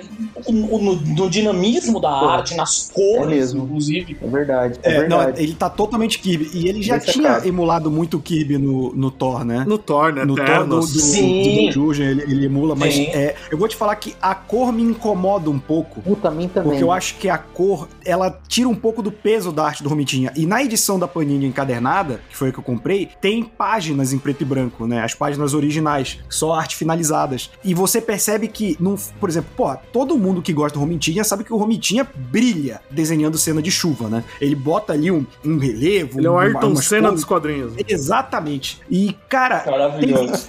tem cenas de chuva que a colorização colocou aquele efeito de borrado de Photoshop que caga totalmente o traço, sabe? E aí eu falei, pô, qual é a necessidade disso? Você tirou uma das maiores características do, do cara. Mas o resto da qualidade dele ainda tá lá, cara. A dinâmica que ele tem, que tem muito de Kirby. E eu digo que o Romitinho é um dos melhores exercícios de porrada que tem, porque quando tem cena de porrada, você sente o peso de cada golpe. O Arninzola descendo a marreta no, no escudo do capitão, cara, uma página inteira. É, é linda essa cena, assim. Você sente o impacto, sabe? Ele já tinha feito isso no Hulk também. Tem uma luta do Hulk com, com o Abominável que, cara, cada soco parece que tá tremendo ao seu redor. sabe? Isso acho que é o ponto positivo, tanto que para mim até cai um pouco. Depois vem outro excelente desenhista que é o Carlos Pacheco no arco seguinte, mas cara, é porque esse arco inicial do Dimensão Z é tão redondinho. Eu gosto muito do Ian né, nessa fase, que o Capitão tem um filho assim, é muito legal. E aí o Capitão quando sai da Dimensão Z inverte, né? A Sharon vai parar lá, né? E ela começa a criar o Ian. São os dois pais, cada um revezando, né? Aquela regra de dimensão paralela, né? O tempo lá se passa diferente. Então, para ele passou uma década, pra Sharon foi, tipo, horas. É. Foi o tempo dele sumir, ela ir procurar ajuda e conseguir entrar na dimensão. Só que a Sharon se fode, né? Porque o capitão não envelheceu por causa do soro e ela envelhece. Ela, quando no fim do, do desse título, né? Que durou só 25 edições, foi rápido.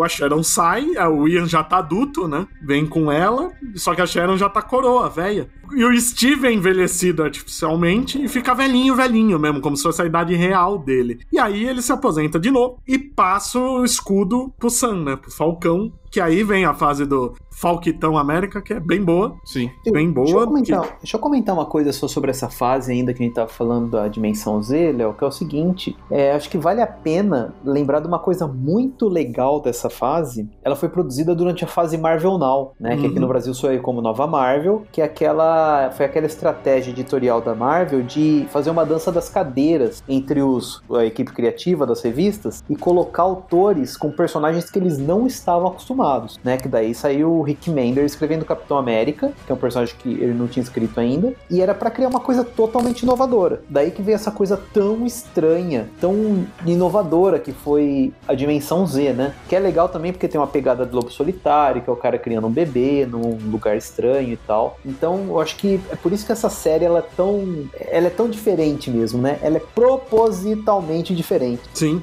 E é, eu, eu, eu preciso ler ela inteira porque eu, eu gosto do fato de ser uma fase curta, né? Dois anos. Então dá para fazer redondinho, né? E o Sam, como Falcão, primeiro teve uma revista de só cinco edições, né? Porque aí logo veio outra reformulação da Marvel e relançaram, né? Mas o Sam com o Nick Spencer, realmente, eu acho que nos últimos. Acho que foi a última grande fase de Capitão América essa. Que, pô, é questão racial, o Rage preso, o governo mandando a gente americano pra cima do Sam. É muito bom essa fase. Ah, sem dúvida. Essa fase, ela é é muito conectada. De novo, né? Aquele negócio. O quadrinho ele é muito o reflexo assim do da época dele, né? Cara, mais que filme, mais que série, porque essas produções aí milionárias e tal tem que passar pela aprovação de mil pessoas, sabe? E elas demoram mais para ser produzida, né? Às vezes ela já, quando ela sai, ela já não reflete mais. E não pode fazer isso porque isso não vai pegar bem, porque vai cair as vendas. O quadrinho, como é uma mídia meio que ninguém liga e tipo é uma equipe menor, né? Geralmente é um cara que é fã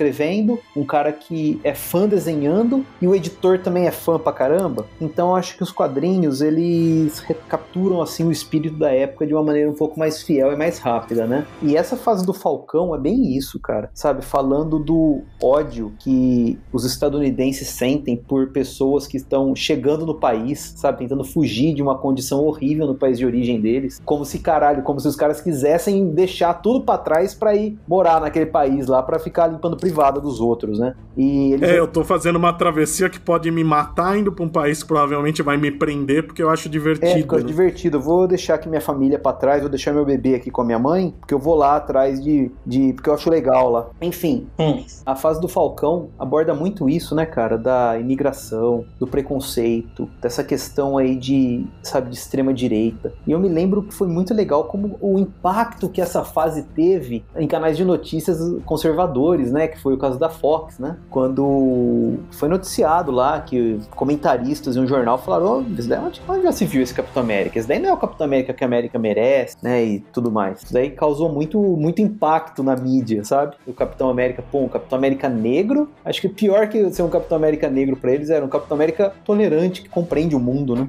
É, e vamos dizer, né? Que uniforme bonito. Nossa, maravilhoso. Sim. Eu acho Demais, muito bonito, bonito esse uniforme. Cacete, cara. E um pouquinho depois, né, teve uma saga envolvendo os Vingadores com o Cubo Cósmico, bingo, que a Shield tava usando o cubo pra fazer lavagem cerebral em super vilões e quando vão resolver tudo, o Steve se envolve e o cubo acaba rejuvenescendo o Steve. Só que a gente fica com dois Capitães América nesse momento, né? Porque o Sam continua, o Steve deixa inclusive o escudo com o Sam, adota um novo uniforme bem bonito, eu acho bem bonito, com um novo escudo triangular, que é o é basicamente o capitão que atende ao apelo da Fox, né? É o capitão nazista.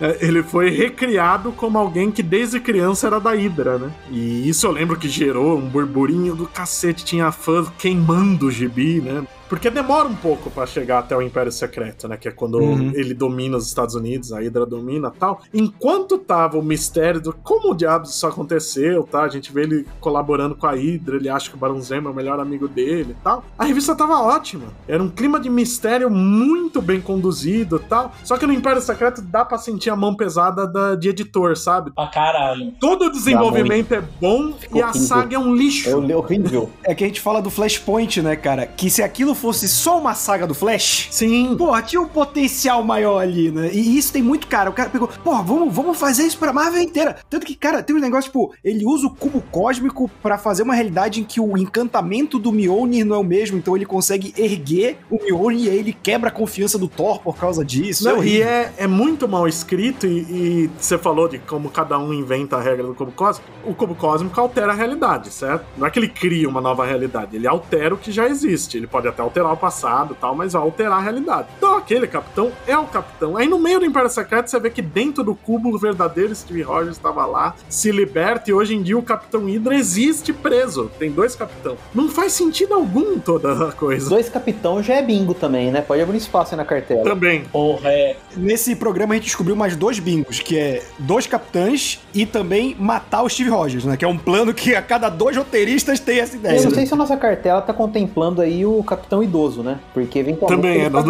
também. 2000 pra cá virou lugar comum também. É, até a gente nem citou Dinastia M, né? Que ele também Ah, é, fica que idoso. é uma boa história. Ah, é? Putz, tem isso. Dinastia M, inclusive, eu gosto, eu gosto bastante, porque, em teoria, é o, a realidade perfeita pra todo mundo. E, e eu sempre gostei também desse conceito no Steve Rogers, que é ele é o soldado que tem uma guerra a lutar, mas a visão perfeita pra ele é que ele nunca tivesse que lutar essa guerra. Então, ele envelhecer, ele ter uma vida normal, é o sonho dele. Isso eu acho muito legal do personagem. Sim. Nossa, mas o Império Secreto é, é doído mesmo. É tóxico Caralho. de ruim, né, cara? É, muito... É doído, é doído demais. E é curioso, assim, porque é isso que o Léo tava falando, né? Assim, ou seja, o jeito que a coisa está sendo conduzida, enquanto era só uma história do Capitão América, o, o grande problema, na verdade, o grande problema, as pessoas todas se revoltaram, o Capitão é da Hydra, caralho, puta que pariu, e não sei o que, e piriri pororó. Isso nem é o grande problema, na real. Nem é o grande problema, assim. A virada, se tivesse sido bem escrita, tava de ótimo tamanho. O problema é que não é bem escrito, esse é o grande... O problema é esse. Não é o problema dele ser ou não, da Hydra, o caralho, não sei o quê. O problema é essa reviravolta desgraçada que os caras fazem pra chegar nele. Nossa senhora, cara. E o Cubo Cósmico vira uma menina, na real. né? É, é uma menina. Ele Nossa, é muito encarna ruim. num- num- numa menina. Nossa, é,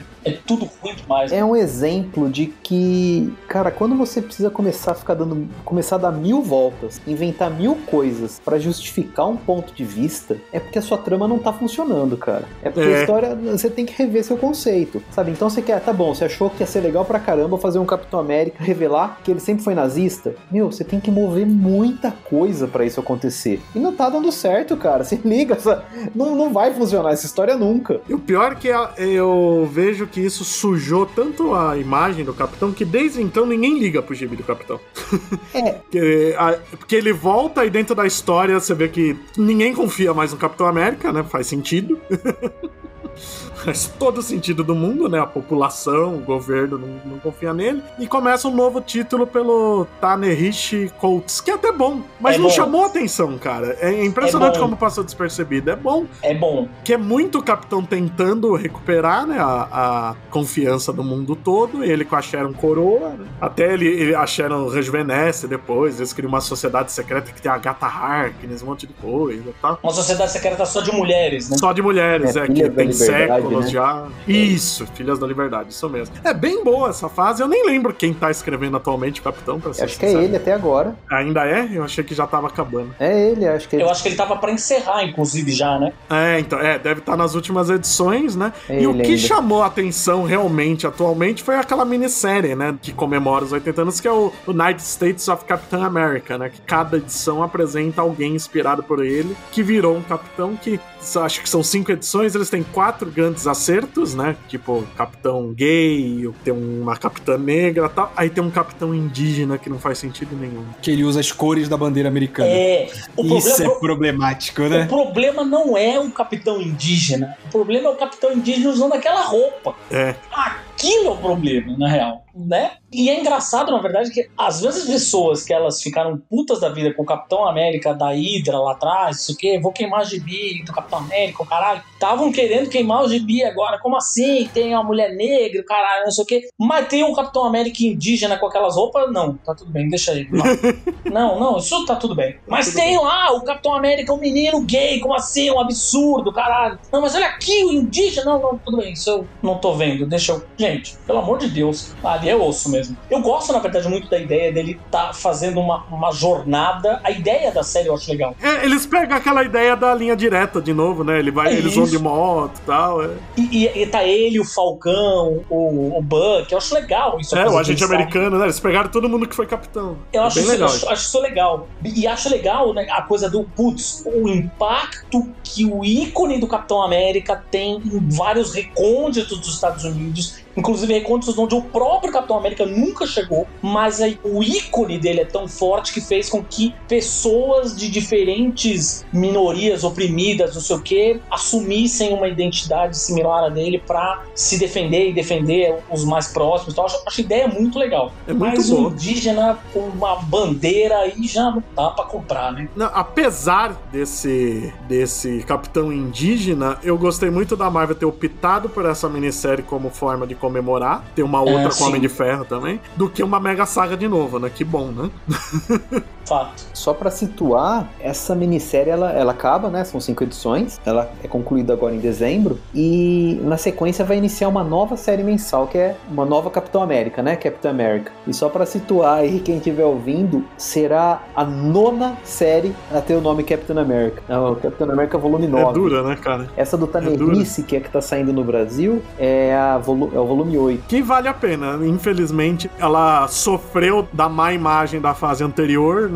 Prejudicou ela, mas é uma boa fase, sim. Até porque o roteirista é bom. Eu lembro quando ele começou no Pantera Negra, ele foi o primeiro gibi dele, né? No primeiro arco ele tá meio perdido, acho que no formato, que ele escrevia livre roteiro de cinema. Aí depois ele já pega tanto o Pantera como o Capitão dele, eles são muito bons.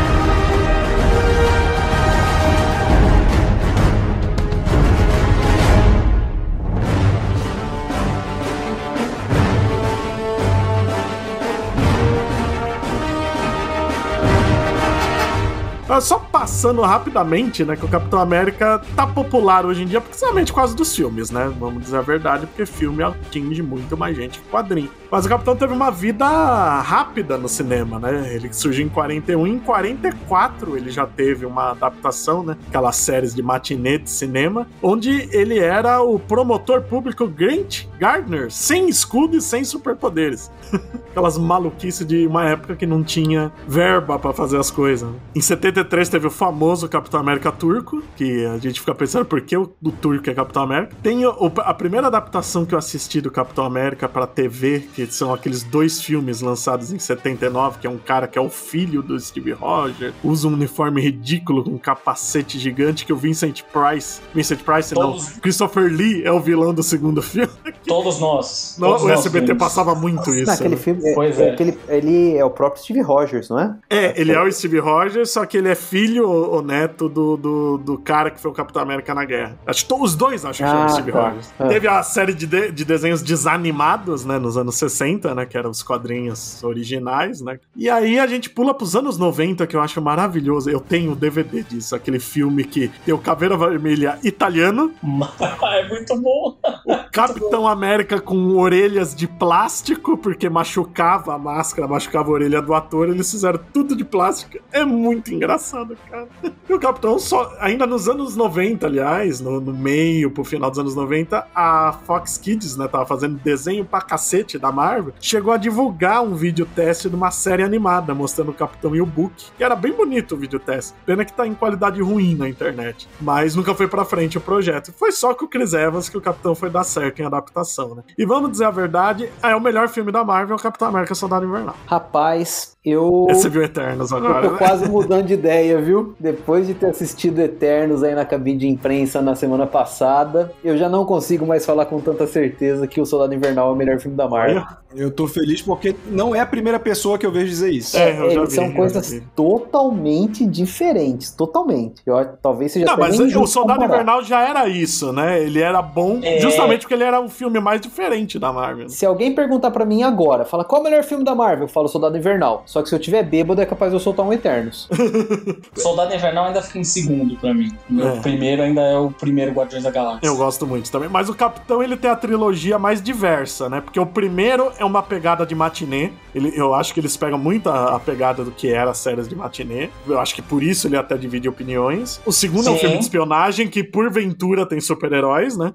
E o terceiro é o primeiro crossover da Marvel. É, o terceiro é o filme dos Vingadores, cinema. né? É, é o Vingadores 2.1, né? Exatamente. Mas é o primeiro crossover, né? O terceiro é o segundo filme dos Vingadores que importa, né? Ah, sim, é pulo 2. Exatamente. Deixa só as cenas do Visão e pulo o resto. Mas é, é estranho, né? Um personagem que, desde que voltou nos anos 60, 60, ele nunca parou de ser publicado. E ele não teve tantas adaptações e talvez o problema é justamente a imagem patriota, né? Eu lembrei o fato do Capitão América primeiro ter o subtítulo Primeiro Vingador, e em alguns países ele saiu sem o Capitão América, foi só o Primeiro Vingador, justamente para evitar essa cara patriótica. Ainda mais na época que foi lançado, né? Que os Estados Unidos estavam com a imagem mais podre do que o, o normal, né? Aliás, deixa eu fazer uma aspas aqui, um parênteses. Hum. Que picaretagem chamar esse filme de Capitão América, o primeiro Vingador, né? Quando a gente sabe que a primeira é a Capitã Marvel. Claramente, no filme, ele criou o conceito dos Vingadores depois de conhecer a Capitã Marvel e vem, o povo vem querer me vender uma ideia de que o Capitão América foi o primeiro Vingador. Eu acho muito picaretagem. Eles colocaram esse subtítulo para vender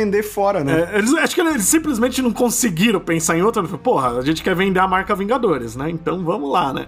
É, foi, foi isso. Mas, tipo, na China é o primeiro Vingador depois de Capitão América, né? O título oficial. Eu, eu, não lembro em que país ele nem tem Capitão América, é só o primeiro Vingador. A China ia sair sem o Capitão América. Ah, pode ser isso, então eu posso ter aí eles colocaram, eles colocaram o primeiro Vingador na frente e aí virou o subtítulo. Mas lembra que o primeiro Vingadores era The Avengers, Os Vingadores? Ah, nossa, eu odeio essas Sim, coisas. Sim, exatamente. É meio triste, né, que o Capitão tá chegando aos 80 anos sem muito destaque, né, no, nos quadrinhos, né? Pelo menos a gente teve o, o Sam estreando como Capitão América live action na série. Pois então. Sim. Essa que é uma questão, né? Essa. É bom, enfim, não vou ficar imaginando quais são as estratégias da Marvel, porque qualquer coisa que eu falar vai ser só achismo, né? Vai estar longe da verdade. Mas como público, como leitor, eu percebo que o momento mais recente que o Capitão América se tornou relevante e interessante foi quando ele passou a ser o, o Capitão Falcão, né? Que o Sam se tornou Sim, o Capitão foi América. o último grande momento do personagem. Agora, por uma que... por questão de por várias decisões editoriais atendendo N interesses lá da Marvel da Disney, suspenderam essa fase, contaram uma história absurda, que é o Império Secreto lá, para poder retomar o Steve o Steve Rogers retomar o de Capitão América. E aí o que aconteceu? Essa fase do Tannerisse eu tentei ler, eu li umas 9, 10 edições. Cara, eu não gostei, eu achei bem qualquer coisa assim. Na minha opinião, como fã, pô, como leitor, o Capitão América não, é, não tá interessante. Quando ele tava interessante, ele foi abruptamente encerrado, sabe? Então, realmente, hoje ele chega nos 80 anos como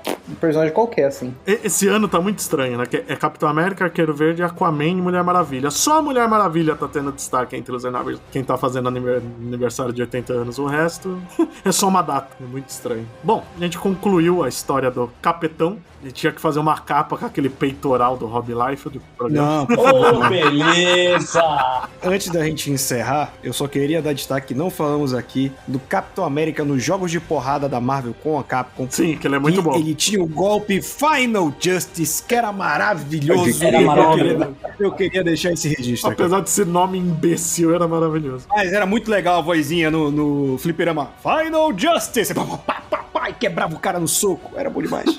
Foram os dois únicos personagens com os quais, inclusive, eu consegui terminar o, o, o jogo. Foram o Homem-Aranha e o Capitão América. O Homem-Aranha era muito bom nesse Ah, jogo. que jogo bom que era esse, meu Deus do céu, que saudade. Mas pra finalizar, acho que a gente falou de, ah, no meio do programa de várias fases que a gente gosta, né? Mas acho que a gente pode falar uma história específica, pode ser um arco, não uma história fechada de cada um. Vamos começar pelo Gustavo. Cara, tem uma história. Sempre que eu penso em Capitão América, eu penso nessa história. É a primeira que vem na minha cabeça, que é desenhada pelo Mike Zack. Eu não me- eu acho que já é a fase do escrita pelo Mark Greenwald, que eu acho que é aquele encontro do Capitão América com Wolverine, Uhum, é um anual do Capitão aqui, né? só que não é exatamente o confronto do Capitão América com Wolverine, mas tem uma cena no início da história que o Capitão América ele é chamado pelas autoridades porque encontra um abrigo subterrâneo perto da estrada e o lugar tá cheio de armadilha, com metralhadora, com lança. E o Capitão América, ele vai entrando ali com uma lanterninha e com escudo e ele vai sobrevivendo às armadilhas. Rapaz, essa cena, essa, essa passagem aí que é uma armadilha atrás da outra, ele cai no poço cheio de lança, ele usa o escudo pra se proteger. Aí tem as metralhadoras, ele corre, ele mergulha na frente das metralhadoras, protege com o escudo. Puta, essa história eu acho demais. Eu gosto muito dessa história. Eu tô surpreso que eu lembrei o nome do vilão.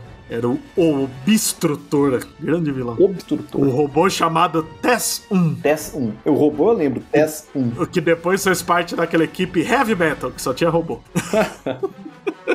Então, essa eu acho que. Se tiver que estar na história de bate-pronto, é essa, que eu gosto muito dessa sequência de ação e do uso do escudo. E mostrado na arc do Mike Zack só contribui. Cara, o Mike Zack é um artista que eu fico muito triste que ele trabalhou muito pouco. Ele é tão bom. É, ele é fenomenal. ele produziu pouquíssima coisa. Ele é muito bom. É, isso é verdade. E você, Thiago? Putz, cara, tem uma fase do Capitão América que ficou marcada na minha cabeça. Confesso que eu não sei porquê, mas que eu, eu tenho um carinho grande por essa fase, que é a fase que ele namora com a Cascavel. Ah, eu gosto. Eu gostava da Cascavel, a mulher gato do Capitão América. É, eu gostava muito dessa fase, assim, eu acho que era uma, tinha uma dicotomia interessante ali, por ela ser uma bad girl, assim, a provocação que ela fazia ao Capitão América, por ele ser um, um bonzinho incorrigível, digamos, eu gostava bem, assim, acho que era uma, essa, essa fase toda dos dois namorando ficou marcada na, na minha cabeça durante um tempo, tanto é que eu demorei até, assim, foi, foi um, um- como eu falei, eu fui redescobrir o Capitão América muito tempo depois, mas eu demorei pra me acostumar com a Sharon enquanto interesse romântico, porque a Cascavel tava na minha cabeça, saca? Enquanto interesse romântico pro Capitão América. Eu-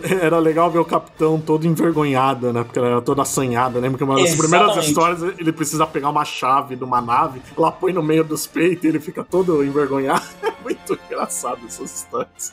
E você, Roberto? Cara, como eu falei, eu gosto muito da história em que ele volta contra o Caveira Vermelha no Cubo Cósmico, mas eu queria citar outra aqui que também é muito importante, muito marcante pro personagem, embora seja uma outra versão dele, mas é Capitão América Ultimate, né? Que por muito tempo foi o Capitão América, né? Pra- até porque ele surge em 2002, né? Que é aquela época que ainda tava saindo do Danjurgens pro Johnny Riber, então o Capitão 616 tava balançado, que é a cena final dos Supremos, quando eles estão descendo a porrada dos alienígenas e o cara fala, é melhor se render. Aí ele mata o cara na porrada e pergunta, se render, você acha que essa letra da minha testa é inicial da França? Que é uma frase maravilhosamente escrota, porque o Capitão América Ultimate é um escroto, mas eu acho que ele funciona nesse universo aí criado e é importante também destacar, porque ele foi o Capitão América mais popular durante um bom tempo, né? É, tanto que influenciou, principalmente visualmente, né? Depois Sim. o tradicional. O Capitão América Ultimate, eu acho que ele é o exemplo máximo daquela frase: não conheça seus heróis. Porque eu acho que é o tipo de cara que a gente fala, chega a gente aqui e falou: Capitão América, gosto muito de você. Ele olha a gente- pra gente com aquela cara, ah, você é latino, né? Oh, não, Capitão América, valeu. Queria não ter te conhecido. Eu fico puto do jeito que ele trata o banner.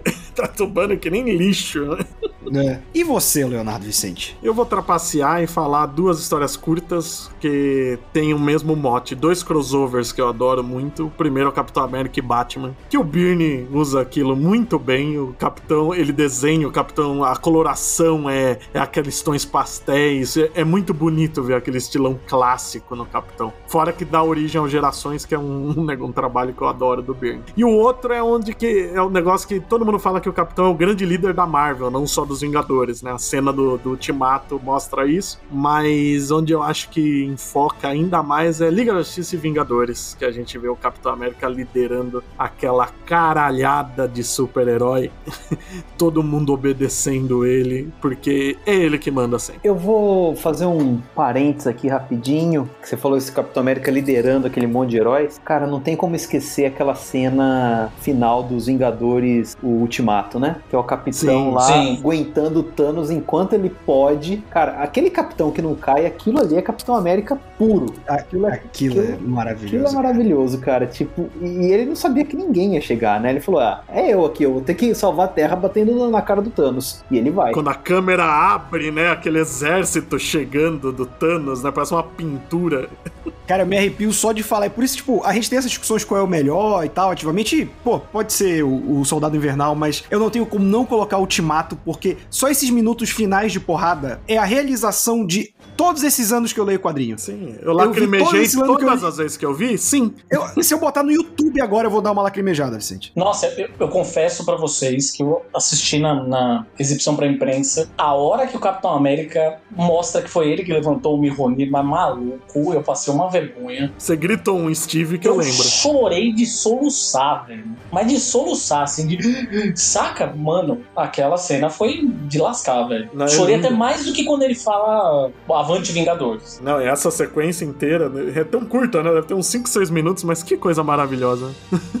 mas o Gustavo falou bem, é, uma, é meio que define o capitão isso. É, aquilo ali é Capitão América puro, cara. Tipo, ah, tudo bem, galera, deixa que, eu- deixa que eu aguente esse cara aí. Ou vou tentar, né? Capitão É, o famoso, né? É, é- é a minha missão, eu tô aqui, não tem mais ninguém, então eu vou fazer. né? Exatamente, exatamente isso. Os caras com o escudo quebrado, caindo, tudo zoado. Falar, ah, vou parar o, esse Hulk roxo aí no, no murro. Não tem problema não, pode deixar. E é um filme perfeito pro capitão, porque tem o Caveira Vermelha e o Cubo e o escudo quebrado pra falar que tudo fudeu. E ele fica velho. Exatamente. É, ele fica velho e ainda é caçado pelo governo.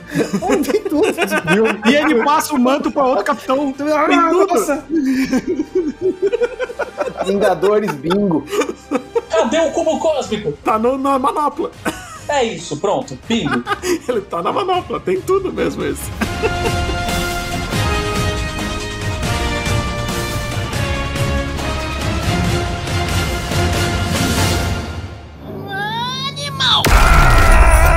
Com esse bingo, o bingo supremo, do bingo infinito, a gente termina o programa com os jabás de cada um. Primeiro agradecer de novo, Thiago e Gustavo participarem mais uma vez Tamo aí. Sempre que quiser, é só chamar. desse bom velhinho. Inclusive, em breve gravaremos de outro velhinho Arqueiro Verde. Mas deixa aí seu jabás, Gustavo. Bom, eu estou todas as edições da Mundo Super-Heróis. Eu continuo lá como editor, preparando a revista bimestralmente. Então, quem gosta de acompanhar a Mundo Super-Heróis, quem quer ver, acompanhar meu trabalho é por lá. E eu estreiei o, minha newsletter, né? Eu tenho o meu, meu próprio perfil já criado em 2000, 2010, que é o Soctum Poll, que já foi blog e tudo. E agora eu tenho a newsletter do Soctum Poll, que é onde eu escrevo e-mail toda segunda-feira. Eu mando para os assinantes algum tema sobre quadrinhos, sobre a indústria jornalística. E para receber o e-mail, basta acessar o http gustavovicola.substack.com. Léo deixa o endereço aí na descrição também depois. E lá, só entrar lá, assinar e toda,